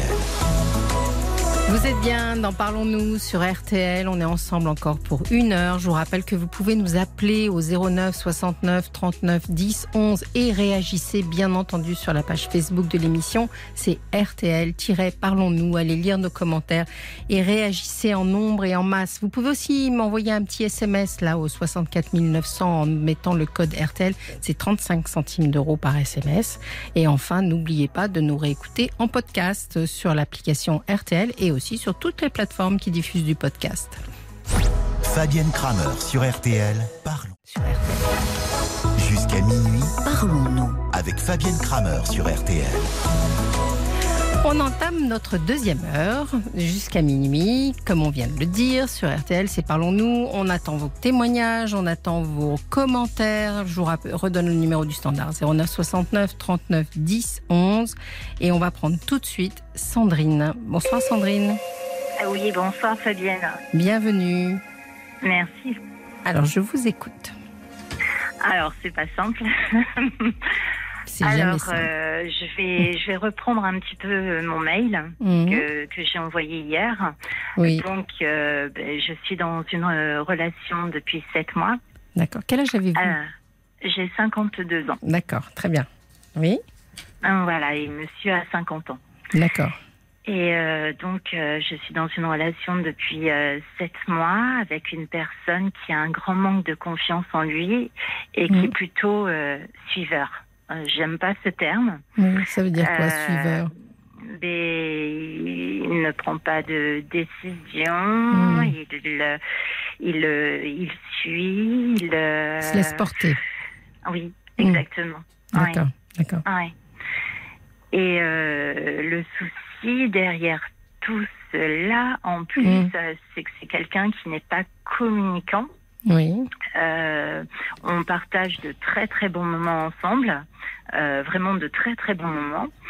Euh, voilà, mais mm. dès qu'il, alors on vit pas ensemble bien sûr, mais dès qu'il repart chez lui, eh bien il se renferme dans sa coquille et donc ben voilà, il y a pas, voilà, il y a, je, il n'exprime pas ses, ses, sentiments, ses émois. Enfin, ses sentiments, je les connais, mais il n'exprime pas ses, ses, émois, ses émotions, ses tristesses, mm. sa déception. Ce, je, voilà, je me retrouve face à un mur, on va dire, quand on mm. quand on n'est pas ensemble. Et euh, malgré tout, on tient l'un à l'autre. Euh, ça, c'est une évidence. Mais d'un autre, euh, il y a aussi un problème, enfin pour mhm. moi qui, qui a un problème, on va dire, parce que ça me met, euh, ça me, bah, ça me rappelle un petit peu mon enfance. Euh, c'est le fait que personne ou très peu de personnes, enfin je dirais même personne, connaît euh, si on est ensemble, si on n'est pas ensemble, si on Ah d'accord, il n'a pas assumé encore euh, votre relation. Non, non, non, il, non, non, il n'arrive pas à l'assumer à cause d'un manque de confiance en lui. Même moi, j'ai un grand manque de confiance en moi, mais hmm. je, suis quelqu'un qui, qui exprime euh, bah, mon bonheur, hmm. mes moments. Et, et ça, ça me fait énormément de mal parce que hmm. je ressens un certain rejet que j'ai connu durant mon enfance.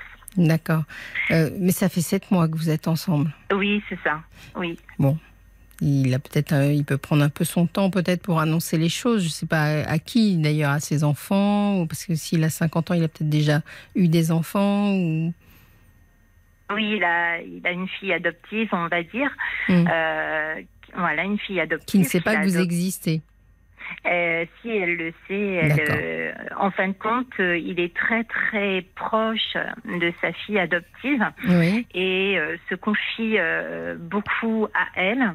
Alors, ce mm. qui n'est pas forcément bien parce qu'il exprime également quand ça va bien et quand ça va pas entre nous. Ce qui fait qu'elle s'est fait aussi une mauvaise image de moi alors qu'elle n'est pas dans la relation. Néanmoins, euh, ce qui s'est passé il y a à peu près deux semaines, trois semaines, c'est qu'il a euh, pris son courage à deux mains et lui a clairement dit que c'était pas moi qui était à l'origine mm. de, de ces perturbations, on va dire, mais, euh, mais lui, pour justement bah, me protéger un peu, quoi, quelque part. mais mm. c'est vrai que... Et vous l'avez rencontrée, cette jeune femme? Oui. D'accord. Donc elle a pu quand même se faire une, opinion euh, en direct, je dirais. Ah oui, oui, on s'est vu euh, mm. une seule fois. Hein, on s'est mm. vu qu'une fois. Ça a duré à peu près deux heures. Euh, elle nous a invités à manger chez elle. Mm. mais sa fille adoptive habite à 1000 km de chez lui. Donc c'était voilà, il a voulu me présenter. On va dire que quand même. je l'ai oui, en fin de compte, c'est un petit peu euh, contradictoire dans le sens que euh, lorsque l'on s'est rencontrés, euh, je n'ai pas du tout vu qu'il avait un manque de confiance en lui. C'était pas du tout flagrant. On voyait rien du tout, donc il s'est montré comme il faut. le deuxième rendez-vous également. Et mais pendant les cinq mois, euh, j'ai euh, j'ai souffert de d'un évitement, c'est-à-dire mmh. que euh, n'y avait pas de, de rapprochement, il n'y avait pas de, de câlin, c'était euh, il fuyait, il fuyait. Et donc il me disait toujours qu'il avait peur euh, de pas pouvoir me rendre heureuse, mmh. pas peur, peur de ne pas y arriver. Alors pendant cinq mois j'ai vécu l'évitement. Maintenant il me dit qu'il n'est plus du tout dans des peurs, mais il lui faut du temps pour justement, eh bien, euh, voyez, on a été en vacances il y a deux mhm. mois, il y a un mois ensemble. Euh, on est on est parti euh, sur la région PACA. Et euh, il a annoncé à son meilleur ami que je suis partie. Vous voyez, alors qu'on a partagé tout. Enfin, mhm. personnellement, ça me. Oui. Vous voyez, ces choses-là, moi, personnellement, c'est très difficile à. Je comprends. Mais c'est pas la même chose. C'est pas la même chose parce que vous, si je peux me permettre, hein, vous dites euh, il, a un manque de confiance en lui. Je pense ah pas que ce soit une histoire de manque de confiance en lui qui l'empêche de, qui le rend un peu taiseux et qui l'aide pas à, assumer bien euh, la relation qu'il a avec vous. Finalement, c'est deux choses différentes. Ce qui se passe, ce que j'ai l'impression que vous êtes en train de vivre, c'est que finalement vous faites connaissance avec quelqu'un qui est que, vous ne connaissez pas. Vous commencez à faire connaissance avec qui il est, vraiment. Mais oui, parce qu'il s'exprime pas, il ne me fait rien ressentir. Euh, quand on est ensemble, quand on passe les week-ends ensemble, puisqu'on passe les week-ends ensemble, tout se passe bien. Donc, il essaye. Et comment ça se passe justement? Parce que vous me dites il n'y a pas de câlin, puis après vous me dites euh, je suis Mais pas. En fin de compte, pendant cinq mois, il y avait. Euh, il n'y avait pas trop de, de rapprochement, il n'était pas très tactile, il fuyait beaucoup. Et euh, finalement, ben, euh, il a commencé, euh, ben justement, mmh. j'ai écouté, enfin j'ai écouté justement la personne Dominique hein, qui parlait oui. justement de l'EMDR, oui. et il a commencé justement deux séances de MDR et ça lui a déclenché justement un, un effet, c'est un effet qui se coule. Qui se coule, oui, c'est ça. Ça lui a fait du bien. Ça, voilà, ça, a ouvert a les vannes. Ça, voilà, ça lui a ouvert les vannes. Et donc, il est, il est, devenu euh, plus tactile, plus présent. Euh... Exactement, il s'est affranchi de ses peurs, il a plus oui. ses peurs qu'il me dit, effectivement. Mm. Ah oui. Bah, mais le fait de. C'est progressif. De pas... Oui, c'est progressif, tout à fait, mais pas assez rapide pour moi, oui. on va dire. Mais quelle est votre, alors, quelle est votre, euh, votre angoisse? Parce que vous espérez le changer? Non, j'espère pas le changer. J'espère juste qu'il s'exprime davantage et oui. qu'il puisse être Mais davantage. changer ça. Euh, ben ah, oui, quelque part oui. Quelque enfin, part. parce que là, quelque oui, parce que il est tellement euh, dans sa grotte Oui. entre guillemets euh, que c'est très très difficile euh, pour moi à distance. On habite à une heure euh, l'un de l'autre, Oui. euh, donc il y a quand même la distance. C'est très difficile de le cerner puisqu'il ne me parle de rien. Et si vous rien. êtes, et s'il était, je dirais, plus bavard, qu'est-ce que vous croyez que ça vous apporterait? Davantage de complicité. D'accord. Vous avez l'impression de finalement avoir du mal à générer de la complicité amoureuse avec lui? Ah oui, ah ouais. Comme, Ouais. Où en sont vos sentiments à vous? Ah, ils sont beaucoup. Hmm. ah oui, vous, vous êtes attaché ah oui. Parce Mais que- lui aussi? Oui, oui, bah, j'en doute pas une seconde, mais c'est à vous que je parle. Donc c'est pour ça que je me permets pas de, de parler des sentiments de- des siens. Mais en fait, Non, non, je, je suis attachée, oui. Je Oui. suis, euh, oui, euh, il a beaucoup de qualités, hmm, mais malheureusement, il ne sait pas les reconnaître. Alors que je j'arrête pas de lui dire, mais tu t'es t'es ci, t'es ça, t'es ça, t'es ça. Euh, Alors, il y a deux types de personnalités qui peuvent être dans ce genre de, de posture. Il y a des gens qui, par, euh, je sais pas, éducation, habitude, vie familiale euh, quand ils étaient enfants, etc., bah, ne mettent pas vraiment de mots sur euh, les émotions et sur la façon dont ils reçoivent les choses. Ça, c'est le travail du couple, je dirais, c'est le travail d'altérité, parce que, vous savez, les- j'ai une phrase un peu type qui dit que quand même, euh, faire couple, c'est euh, faire amener au plus près de soi quelqu'un qui nous est fondamentalement étranger. Et donc, euh, il y a tout un travail pour euh, faire connaissance et accepter l'autre pour ce qu'il est. Et je sens que c'est pas si facile que ça pour vous. C'est un c'est peu, très difficile. c'est un peu oui. difficile. Mais oui, mais c'est le charme de c'est la. difficile euh, quand on pas ensemble, parce Mm. qu'il est, il se réfugie tellement dans sa grotte. Mais vous craignez quoi? Alors c'est là, c'est là que je- vous me parlez de, la- de son manque de Ben, confiance en lui, mais c'est vous qui n'avez pas confiance. Vous craignez Bah d'être oui, rejeté. non, moi non plus. Oui, j'ai le rejet, oui, le Mm. rejet, le- la peur, euh, euh, le, le faux semblant, on va dire, Mm. à travers également ben, mes, mes, mon passé. Mm. Oui, Mm. mais ça aussi, Sandrine, ça fait sept mois que vous êtes avec cet homme-là. Euh, finalement, vous voudriez, euh, j'imagine, être rassuré sur un avenir commun, sur. euh, sur- L'avenir en commun, non, Non. pas forcément, mais cette complicité. Non, non, l'avenir. Non, on vit chaque moment, euh, voilà. On va pas se faire de plans sur la comète, mais on, on, on, on, pro- on va projeter euh, des choses euh, dans le mois d'après. Enfin, Mm. c'est plus moi, puisque Vous en êtes à ce stade-là. Et vous vous Oui, êtes connu comment Euh, C'est sur pas moi. Internet. Voilà, c'est pas moi qui pose la question. hein. C'est parce que j'ai reçu un SMS de Dominique. Donc Dominique euh, reçu 5 sur 5. Il me demande comment vous êtes connu. Sur Internet, sur un site de rencontre. D'accord, d'accord. Sur un site de rencontre. Oui, mais alors, bon, c'est comme, euh, je crois que c'est 80% des rencontres qui se font maintenant comme ça. Donc, euh, c'est pas, c'est pas un problème. Mais je dirais 7 mois, c'est quoi 7 mois à l'échelle d'un couple? C'est très tôt. Donc, c'est normal que vous soyez dans, votre prise de repère, vous faites connaissance, vous vous, vous réglez l'un par rapport à l'autre et vous faites tout ce travail donc, que j'évoquais tout à l'heure, qui est ce travail d'altérité, c'est-à-dire d'essayer d'aimer l'autre tel qu'il est. Et c'est pas simple. Mais c'est ça l'amour. simple. Et c'est la première fois que j'ai une personne qui euh, ne sait pas prendre de décision, qui, en fait, compte, qui me suit dans tout. Euh, je vais lui dire tiens, demain on va aller à la plage, euh, on va aller à la plage. Mm. tiens, on va faire ci, eh ben, on va faire ça. Alors quelque part, j'aimerais bien qu'il me dise si ça lui plaît ou si ça lui plaît pas. Mais vous avez un doute, vous avez un doute finalement sur sur son envie ben, d'être dans cette relation suis, euh, en fait, quand il me dirait oui, euh, c'est ça la, chose, c'est que j'aimerais aussi avoir un peu de répondants et qu'ils me disent, ben non, moi, j'ai pas envie d'aller là, je préfère qu'on fasse ça, euh, et, et, déjà un minimum, mais. et vous craignez quoi Vous craignez qu'il a pas qu'il n'ait pas autant envie de la relation que vous vous ah, avez si, envie Il en a énormément envie aussi. Ah bon. Aussi. Très bien alors. Aussi.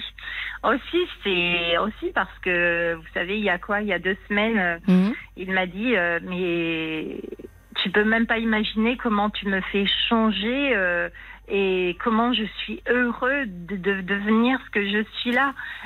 parce qu'il prend conscience justement mhm. de, de, de, En fin de compte, c'est un petit peu une ermite à l'intérieur de chez lui et Hier, on a eu un échange ensemble et je lui disais, euh, j'aimerais bien que tu. C'est un sportif. Hein. Mm. Il fait voilà, il fait du vélo. C'est un grand sportif.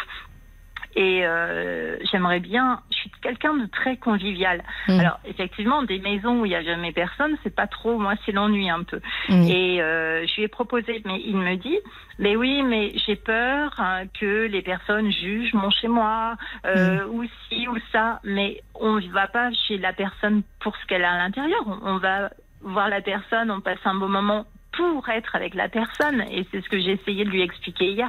Mais il est toujours dans des peurs. Mais il a de la méfiance, manifestement. C'est bah, de la peur, mais c'est aussi un peu une sorte de méfiance. Il n'a pas la même aisance sociale que vous. Ah non, on travaille dans deux domaines différents aussi, mm. c'est vrai. et, donc, euh, je vous dis ça parce que il vous a donné un magnifique signe là, en vous disant que vous vous rendez pas compte comment euh, vous, vous le faites il en bouger avait les larmes etc. Ben mm. oui.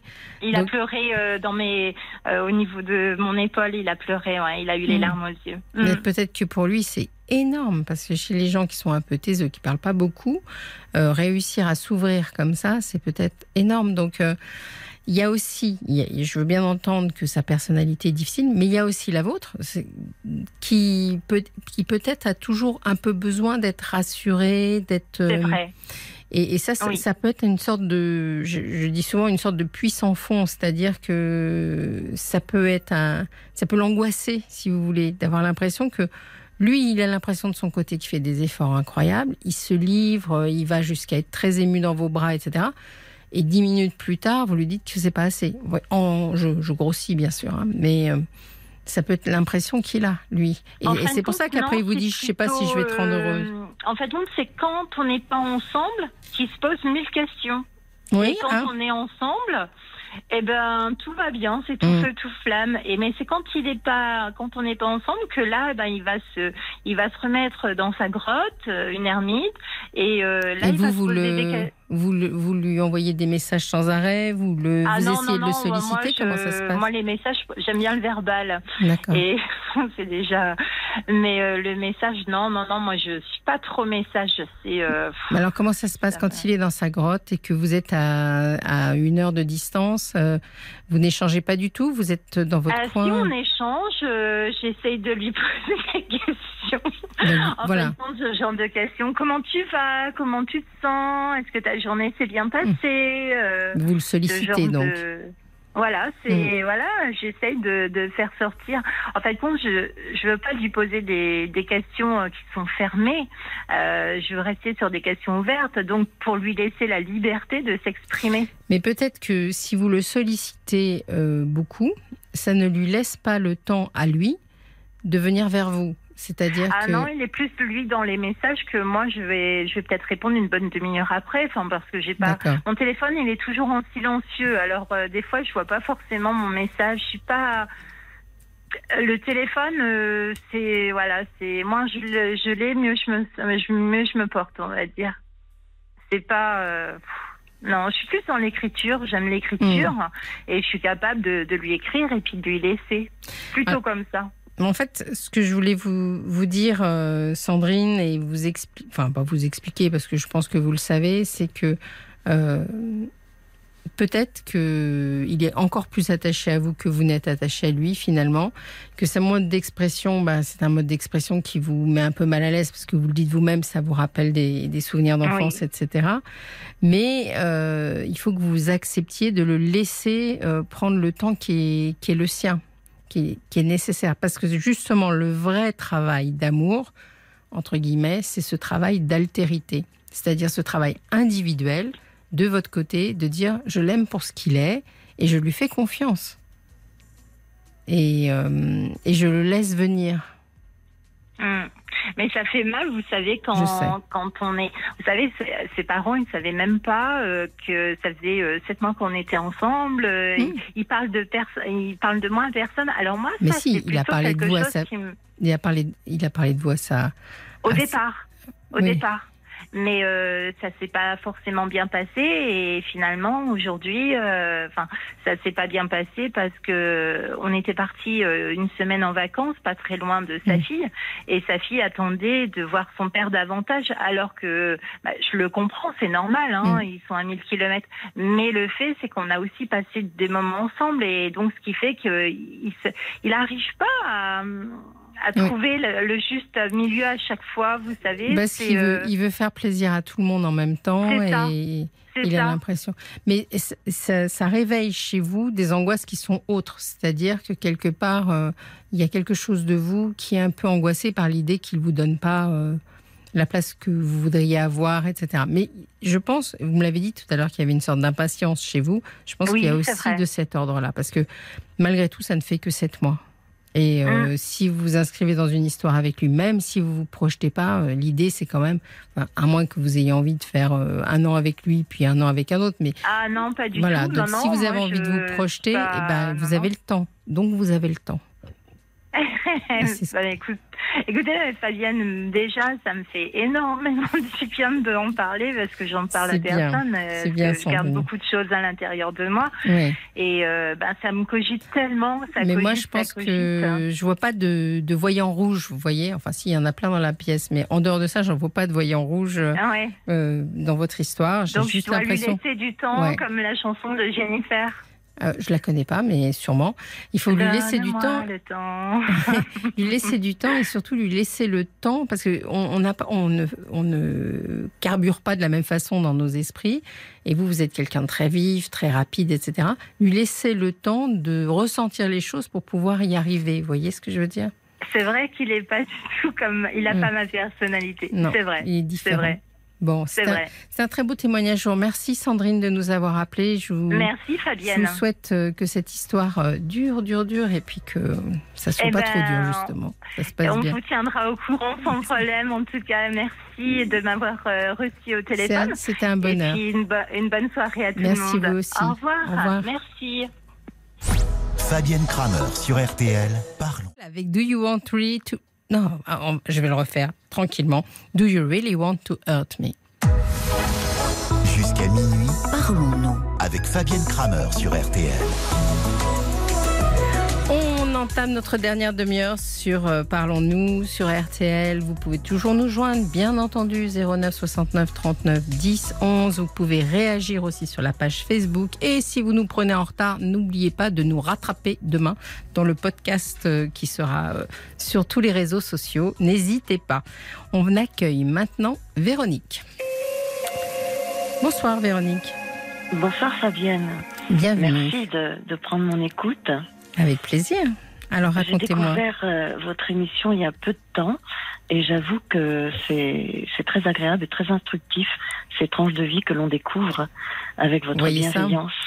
Mm. On essaye d'être bienveillant, bien entendu, mais c'est surtout les témoins qui font euh, le, sel de cette émission, bien entendu. Ils sont vraiment passionnants. Alors, vous, vous allez l'être, j'imagine. Racontez, racontez-moi ce qui vous amène ici. Alors, euh, je ne sais pas trop par quel bout commencer. Comme ça vous vient.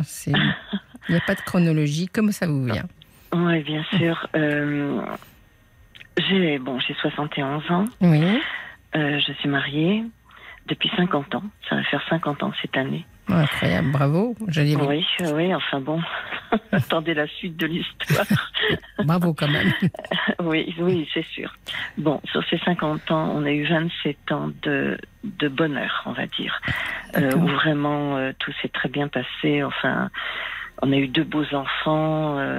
Mm bon, qui ont maintenant, mon fils a 41 ans et notre fille, elle a, elle a 37 ans. Donc, euh, donc voilà, 27 ans de, de, de, bonheur.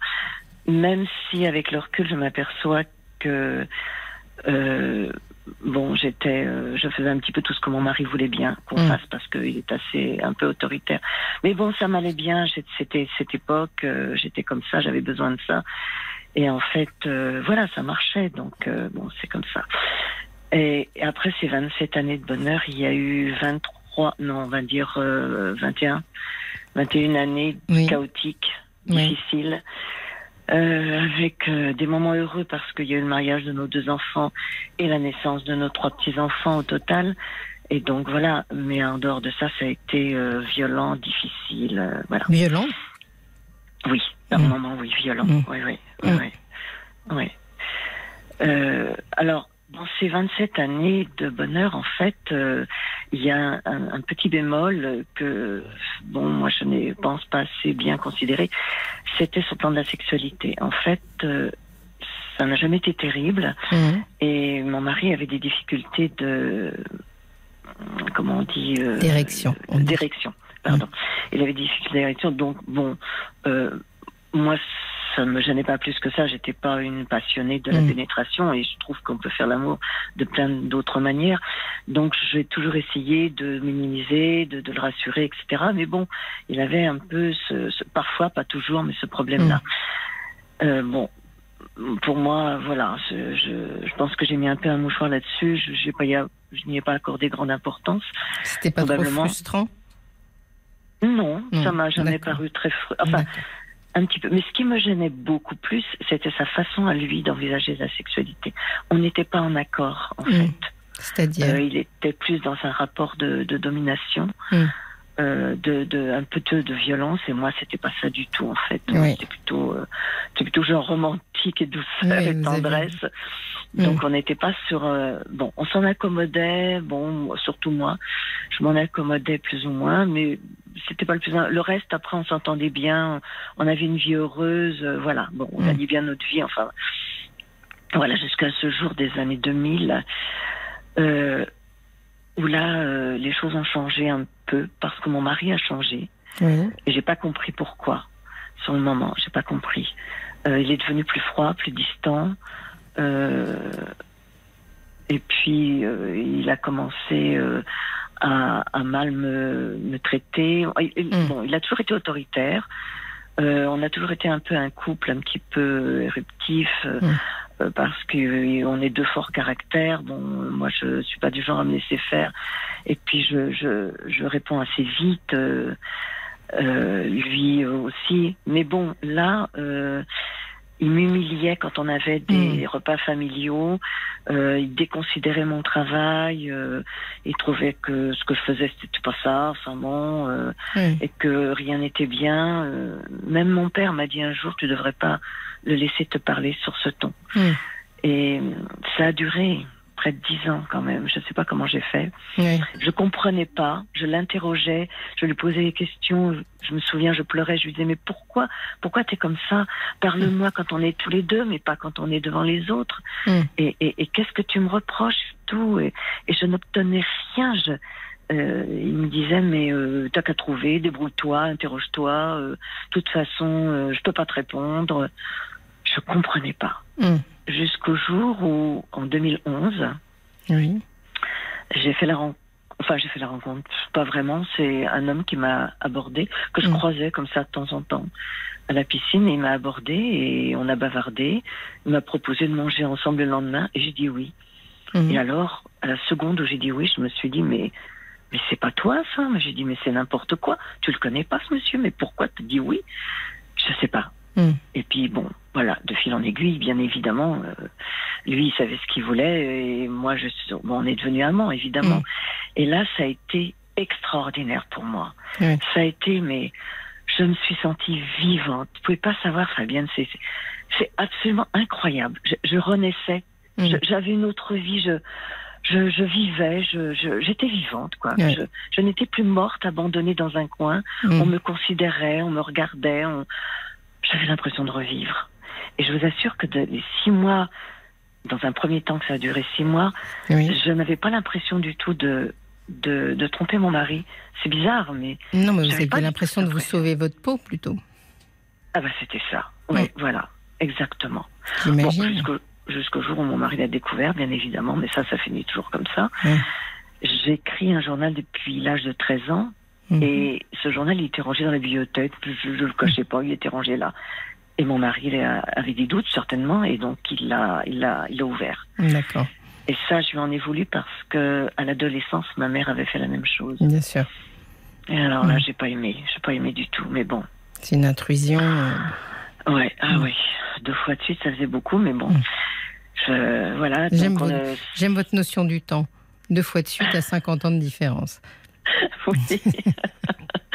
ouais, enfin, c'était un peu moins de 50 ans parce que c'était en 2011, mais bon, oui, bon, on va dire 40. Bon, peu importe. Et, mm. euh, et là, bah, ça en est suivi une, euh, vraiment une explication très, très violente, euh, mm. verbalement surtout de lui, une colère très froide qu'il avait, très dure, très... Mm. Ouf, là là, bah, je comprends, hein, il était bon, voilà. Est-ce que vous lui avez dit que combien c'était agréable pour vous ou combien ah ben je lui ai dit oui, je lui ai dit mais tu m'as abandonné, mais tu m'as tu m'as laissé dans un désert affectif le plus total parce que en 2004, il m'a interdit de le toucher un jour, un soir dans le lit. Il mm. m'a dit ne me touche pas. Je lui avais posé la main sur lui. Il mm. m'a dit ne me touche pas. Ça m'a glacé. Et depuis, on ne se touchait plus. Je lui ai dit mais on ne laisse pas sa femme dans un état pareil. On ne l'humilie mm. pas en public. Enfin, tout ça, je le lui ai dit. Il m'a dit mais euh, bon, je sais plus ce qu'il m'a répondu à l'époque. Je ne sais plus, mais Bref, on a réussi un petit peu à s'expliquer. Et puis, je pleurais et il est venu à côté de moi parce qu'il voulait que j'arrête tout de suite. Et je pleurais, je lui disais, je ne peux pas, je ne peux hmm. pas, je ne peux pas arrêter. Mais je sentais qu'au plus profond de moi, je ne pouvais pas arrêter. Et je lui ai dit, écoute, je te demande du temps, juste un peu de temps. Je vais arrêter, mais je te demande du temps. Il a jamais voulu. Il m'a dit, hmm. il n'en est pas question. Et il est venu à côté de moi, il a posé la main sur mon genou et il m'a dit, mais tu sais, c'est une jolie histoire. Tu, tu, verras, ça fera un beau souvenir. Moi aussi, j'ai vécu ça. Et là, il m'a raconté que depuis dix ans, il avait des maîtresses, une seconde vie, et qu'il faisait du libertinage avec ses maîtresses. Ah Alors là, je suis restée, mais bouche bée. Hmm. Je me suis dit, mais c'est pas possible. Et j'ai tout compris. Bien sûr. tout compris. L'abandon. Mais hmm. ben oui. Et puis j'ai tout compris, son attitude vis-à-vis de moi, parce que je pense qu'il culpabilisait quelque part. Et sur le coup, je me suis sentie déculpabilisée. Je me suis dit, ah bah, bon. D'accord. D'accord. et puis, après, dans les semaines et les mois qu'on suivit, quand même, je, je, lui en ai beaucoup voulu. Beaucoup hmm. voulu. Ça a duré longtemps d'ailleurs. Parce que je me suis dit, je lui ai dit, tu aurais pu m'en parler. Il m'a dit non, je ne pouvais pas parce que de toute façon, tu n'aurais jamais accepté d'aller dans du libertinage. Je dis, tu sais pas, tu n'as pas essayé. Hmm. Et en plus, je lui ai dit avec mon amant, je l'ai fait. Alors là, il n'en est pas revenu. Hmm. Ben, j'ai dit oui. il me dit, mais pourquoi tu as été avec lui et pas avec moi? Ben, Je dis, toi, tu étais mon mari. C'est pas pareil. Et oui, et peut-être pas. Et tout à l'heure, vous avez dit, c'était incroyable parce que vous avez, le début de votre témoignage, vous avez dit, ah, il y avait quand même un petit détail, vous appelez ça un petit détail, c'était la sexualité. Hmm. Qui n'est jamais un petit détail. Non, c'est vrai, vous avez raison. Et donc lui, finalement, il a dû penser que vous lui refusiez euh, une sexualité euh, qu'il croyait qu'il lui allait. Et vous, pendant ce temps-là, vous aviez l'impression que lui vous abandonnait euh, du fait. Oui, et, cette non-rencontre au niveau de la sexualité, finalement, c'est le nœud de votre problème, quoi. Oui, tout à fait. Tout à fait. Je pense que j'ai mis un mouchoir dessus, je m'en suis pas rendu compte, en fait. Bien sûr. Mais dû euh, être plus attentive. Loin de moi l'idée de culpabiliser ni les uns ni les autres, parce que c'est une histoire, euh, c'est difficile. 50 ans de mariage, c'est difficile aussi hein, de tenir la distance. Sur ces... Il faut vraiment être très en phase hein, pour. Euh, ouais, c'est sûr. Et puis bon, voilà, on ne s'est pas trouvé sur ce plan-là. On a continué quand même. En fait, on aurait dû essayer de résoudre ce côté-là, mais bon. Des fois, c'est trop tard, hein, parce que finalement, euh, le, votre conjoint peut devenir une sorte d'étranger. Il y a des murs qui se construisent dans les lits. Hein. Oui, c'est vrai, ça. Mmh. Mmh. Mmh. Et, bon, il m'a demandé, donc, alors pour finir l'histoire, donc euh, il m'a demandé d'arrêter. Et, je lui, et, comme il était très violent et, que, et menaçant, j'ai eu peur. Je lui ai dit oui, oui, je vais arrêter. Et en fait, je n'ai pas arrêté avec mon amant. J'ai continué encore pendant six mois en me disant tous les jours, faut que t'arrêtes, faut que t'arrêtes, faut que t'arrêtes. Mm. Et je n'y arrivais pas. C'est incroyable, je ne me reconnaissais pas. Moi qui suis volontaire, qui sais ce qu'il veut, mm. enfin ce que je veux, je ne parvenais pas. Et je me disais, mais tu vas aller au clash, c'est pas possible, il faut que tu arrêtes. Et là, là, j'ai eu le sentiment de le tromper. Oui. Six autres mois, là, j'avais vraiment le sentiment de le tromper. Bien sûr.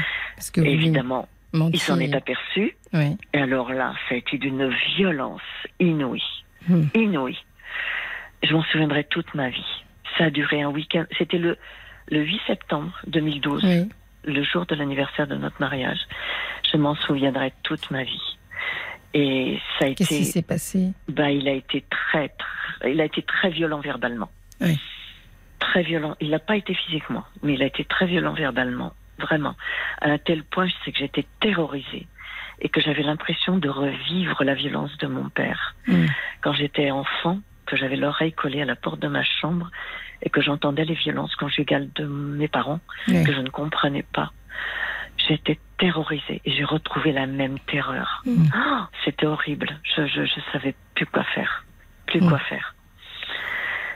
Bon, euh, on a quand même bon et évidemment il était très blessé en plus c'est quelqu'un d'orgueilleux mon mari donc il a été très très blessé dans son orgueil c'est un peu les hommes euh, les hommes orgueilleux c'est c'est de l'ordre du pléonasme quand même. Enfin, je ne veux pas critiquer, mais en général, euh, il y a l'orgueil en, particulier sur. Enfin, vous avez 70 ans, donc c'est une génération où il y avait la notion de possession, de, j'en parlais hier, de devoir familial, euh, de devoir conjugal plus exactement, etc., etc. Et puis il est, il est, dans le pouvoir, mon mari, il est dans donc voilà donc euh, parce qu'en fait dans ses années de libertinage, il me l'a pas dit, mais je pense qu'il a fait aussi euh, ce qu'on appelle euh, le, BDSM. BDSM. Je sais pas si vous avez écouté lundi, on en a parlé dans une émission. Oui, je l'ai écouté. Je suis sûre qu'il y a été, je suis certaine. C'était tout à fait dans son dans son schéma de sexualité. Mm. Oui, parce que ça, c'est important ce que vous êtes en train de dire, parce que vous aussi, vous dites que vous avez fait euh, des tentatives euh, libertines, etc. Mais euh, c'est pas Moi, j'ai été que du côté du libertinage, voilà. Hein. Oui, on peut, on peut ne pas avoir envie de la même chose. Vous voyez ce que je veux dire C'est un, un, domaine très vaste, j'imagine. Et voilà, ça, ça ne c'est pas parce que vous êtes allé dans le libertinage et qu'il est allé dans le libertinage que finalement vous, vous pouviez y aller ensemble, parce que vous aviez peut-être pas les mêmes attentes. Non, du tout. Puis moi, j'ai évolué, j'ai mm. changé, je suis mm. plus la même. Mm. Donc, euh, donc voilà, il y a un moment donné où j'ai pu y aller. Ah, bon, peut-être au début, je n'aurais pas pu, mais bon. Et donc, à la suite de cette euh, altercation excessivement violente, on est resté quand même. Alors là, là pour le coup, il, a, il avait pris mon téléphone, il me l'avait arraché des mains et il a téléphoné. Il m'a, il m'a, menacé. Il m'a dit tu me donnes le numéro de ton amant. Donc je lui ai donné et là, il, bon, il a eu le répondeur parce que mon, mon amant ne répondait jamais évidemment parce qu'il était un homme marié. Et, et, bon, alors là, il a été injurieux, il a laissé des menaces, enfin bref, sur téléphone. Donc ça a été fini, hein, je ne l'ai plus jamais revu. Hmm. Mais du fait de, de, c'est votre amant qui a mis fin à ça par, par peur ou par. Euh, bah, c'est-à-dire que moi, le lendemain, je lui ai téléphoné mm. et je lui ai expliqué, je lui ai dit que j'étais désolée que ça soit intervenu de cette manière aussi violente de la part de mon mari. Et puis je lui ai expliqué, je lui ai dit non, là, c'est fini, on peut plus. Mm. Donc ça, c'est fini. On a alors, à partir de là, on est resté ensemble, on a beaucoup discuté sur la sexualité, on n'était pas tout à fait d'accord.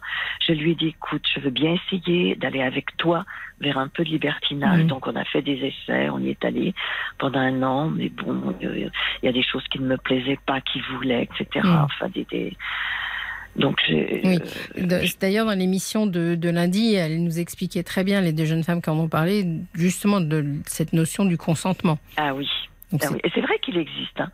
C'est vrai qu'il est, très, important. Donc, euh, les, les, couples qui y vont, en général, je crois, se mettent d'accord sur ceux pour lesquels ils sont d'accord et sur ceux pour lesquels ils ne sont pas d'accord. Mm. Sauf que moi, j'ai un problème, j'ai un défaut, c'est que bien souvent, euh, je ne sais pas dire non.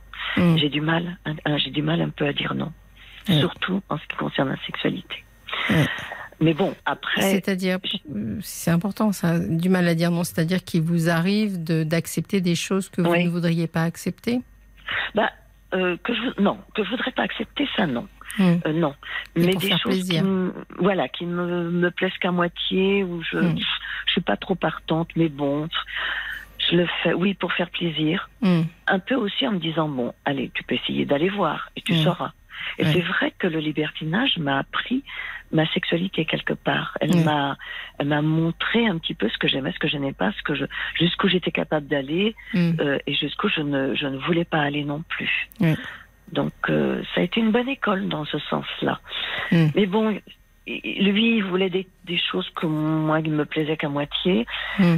Et puis il s'est trouvé qu'au bout de cette année-là, un an presque jour, enfin non, oui, c'était en octobre, il a fait un, mon mari a fait un AVC. Ah. On, revenait d'un week-end de libertinage d'ailleurs. Mm. Donc il a fait un AVC deux jours après.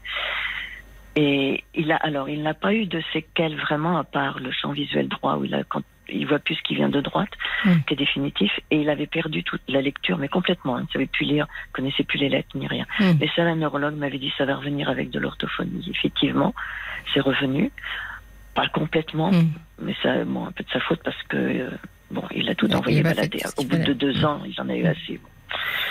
Bref. Et à partir de là, euh, il est devenu euh, aigri, hmm. euh, parce qu'évidemment, je peux comprendre, c'est une souffrance, parce que ça a stoppé complètement tout. Il, il, ça faisait six mois qu'il était en retraite, hmm. et donc il avait des projets, il voulait faire des voyages en mmh, camping-car, des choses comme ça. Et là, c'était plus possible. Mm. Et puis, euh, donc, il est devenu petit à petit écrit, tout. Il est devenu euh, désagréable. Tout était de ma faute. Il supportait rien. Euh, c'était difficile. Moi, je lui ai dit, mm. écoute, consulte quelqu'un. Je lui ai dit, il faut, t'as besoin d'aide. Je lui ai dit, il faut que tu ne peux pas changer les choses. Donc, il faut les accepter et au mieux pour essayer de te refaire une vie différente, qui peut être aussi pourquoi pas belle aussi. Mais il n'y avait rien à faire. Il, est, il était tellement touché dans son mm. intégrité que ça le. Bon, moi j'ai pris les choses en main parce qu'il a bien fallu. Euh, parce que lui n'était plus capable ni de lire ni d'écrire pendant deux ans quand mm. même, donc je m'occupais de tout. Alors peut-être que j'en ai un peu trop fait aussi, euh, que je lui ai un peu mangé cet espace-là, parce que c'est, il assumait des choses quand même. Et puis moi, je suis du genre, euh, quand il faut prendre les choses en main, je les prends en main. Hmm. Je les prends complètement. Et maintenant, c'est où en est votre vie euh, à tous les deux? Alors, euh, la vie quotidienne est devenue infernale parce qu'en fait, il a développé une, maladie générescente un peu, c'est-à-dire hmm. qu'il a commencé à perdre la mémoire. Il ne se rappelait plus des chiffres, il ne se rappelait plus des dates de ses rendez-vous. Quand il était dans un espace qu'il connaissait pas, il avait du mal à se repérer. Hmm. Euh, donc, dans la, vie quotidienne était devenue épouvantable. C'est-à-dire qu'en fait, il piquait des colères monstrueuses parce qu'il ne trouvait pas. Vous vous ouvrez un placard, vous voulez le hmm. bol bleu, vous le trouvez tout de suite. Lui, il ne le trouvait pas parce que son cerveau n'arrivait plus à, faire le tri il a dû faire ce qu'il y avait. De multiples petits AVC, peut-être, non? Je sais pas. Hmm. il n'arrivait plus. Bon, à trouver les choses facilement. Il mm. fallait que je l'aide à chaque fois. J'ouvrais le placard, je dis, ben si, regarde, c'est là. Et du coup, il reportait tout sur moi. J'étais, le médecin m'a dit, mais vous êtes devenu son bouc émissaire. Et donc, tout était de ma faute. Je faisais rien de bien. C'était une atmosphère épouvantable. Je rentrais à la maison avec le, bah, vraiment, j'avais mal au ventre. Mm. C'était difficile. Jusqu'au jour où il a levé la main sur moi parce que je l'avais euh, contrarié. Mm. Fallait pas le stresser ni le contrarier. Dès qu'il était stressé, il était très mal. Mm-hmm. Et je l'avais contrarié. Euh, j'étais pas voilà bon. Et, là, il a levé la main sur moi. Il m'a tapé, tapé, tapé. Je lui ai dit mais arrête. Est-ce que tu mm. jamais il a levé la main sur moi. Mm. Jamais. Et je lui ai dit mais est-ce que tu te rends compte de ce que tu viens de faire et tout? Je lui ai dit mais je pourrais porter plainte. Et là, il m'a dit mais tu peux porter plainte? Il m'a dit de toute façon t'as pas de bleu. Oh, je suis restée euh, sans voix. Je lui ai dit, mais Jacques, tu n'en es pas arrivé là. Je lui ai dit, c'est pas possible. Je lui ai dit, c'est pas possible, quoi. Tu peux pas faire une chose pareille. Et je lui ai dit, si jamais tu la relèves, je lui ai dit, si jamais tu recommences, là, ça sera terminé. Il a, deux mois après, il a essayé. Je il avait la main levée. Je lui ai dit, tu la redescends, c'est fini. Hmm. Il n'a pas redescendu un éclair de lucidité, je ne sais pas. Il n'a pas redescendu. Et là, je me suis dit, il faut que je parte. Oui. Et je peux pas. Vous aviez quel âge? ben, J'avais 69 ans. À 69 ans, vous êtes séparée de votre mari? Non, parce que finalement, c'est lui hmm. qui a pris la décision de partir. Je pense qu'il s'en est rendu compte. Oui. Je pense qu'il s'est rendu compte qu'il dépassait euh, les bornes et que ça n'allait plus du tout. Donc, euh, il avait ça dans la tête déjà depuis plusieurs mois. Il m'en avait parlé. Il voulait aller dans une résidence senior. D'accord. Et, et je lui avais dit, ah bon? Je lui ai dit, mais t'es jeune et tout. Il me dit, je veux y aller. Bon. Et euh, je, en octobre 2021, il est parti dans une résidence senior à 3-4 km de chez nous, pas loin. Je l'ai installé je, au mieux que je pouvais, je lui ai fait des rideaux, enfin bon, hmm. voilà, j'ai fait pour qu'il soit le mieux possible. Je me suis dit, il va être mieux parce qu'il va être plus calme en fait. Il n'aura que ses affaires à lui, il n'aura pas à chercher, voilà, ça sera plus simple. Ça sera plus simple. Je me suis dit certainement que ça lui simplifie et qu'il a moins de difficultés justement au niveau de son cerveau. C'est ça, c'est ça. Et donc, moi, j'ai gardé l'appartement. Et, vous, vous n'êtes pas parti avec lui, voilà, vous êtes Non, il m'a demandé, hein. il m'a posé la question, connaissant la réponse d'ailleurs. Hmm. Je lui ai dit, mais si je viens là, dans cet appartement, je lui ai dit, euh, ça va être pareil. Je lui ai dit, pourquoi ton attitude vis-à-vis de moi changerait? Je lui ai dit, non, je ne veux pas recommencer ça. Je ne veux pas. Et comment vous vivez maintenant, euh, Véronique? Comment Je, je suis restée dans notre appartement hmm. où je suis seule. Et là, j'avoue que c'est un, vrai bonheur. Mmh. Qu'est-ce que c'est bien, Fabienne, d'être seule. Oh, qu'est-ce que c'est bon. Bon, pas toujours. Hein. je reconnais que quelquefois, j'aimerais bien une épaule pour poser ma tête. C'est vrai. Euh, et puis un peu de tendresse. J'aimerais bien de tendresse. Mais ça fait du bien quand même. Enfin, pour moi, c'était serein. J'ai retrouvé le calme. J'ai retrouvé la sérénité. Mmh.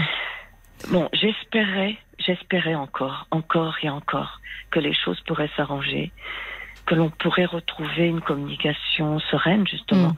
qu'on pourrait faire. D'ailleurs, je, lui avais dit, je lui ai dit, tu sais, je, viendrai te voir régulièrement. Oui, je comment on pourra ça faire se passe, des choses. Vous faites des choses On pourra faire des choses ensemble. Je dis, on pourra aller au cinéma. Je dis, on pourra mm. aller au restaurant. Il m'a dit, oui, bien sûr, bien sûr. Et en fait, non, ça n'a pas été possible. Parce que son agressivité est toujours là. Mm le nombre de fois où j'ai je lui ai raccroché au téléphone parce mm. qu'il m'injuriait, c'est, c'est pas, je sais pas, c'est, il je sais pas, il se, il m'en veut, je sais pas.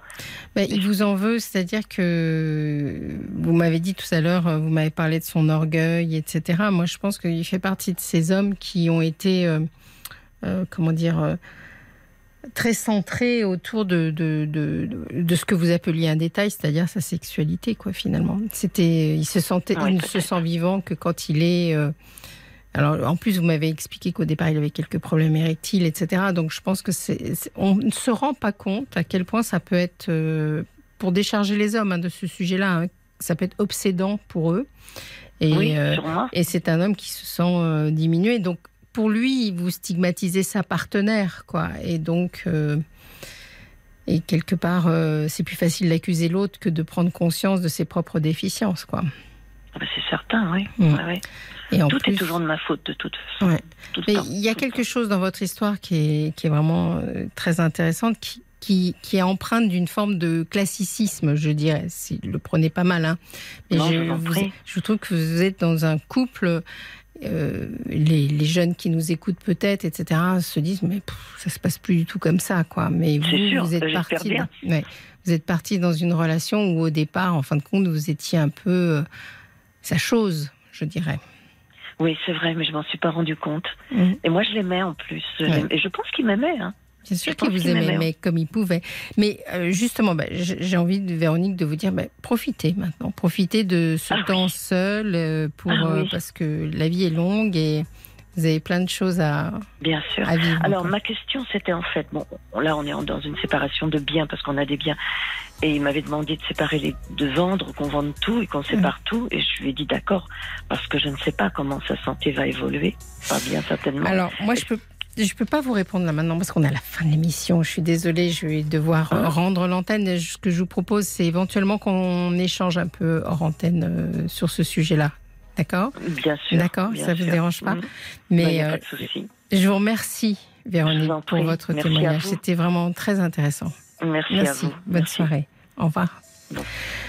On se retrouve demain, ce sera la dernière de la semaine, mais je serai ravie de la passer, ma dernière soirée je veux dire, je serai ravie de la passer avec vous.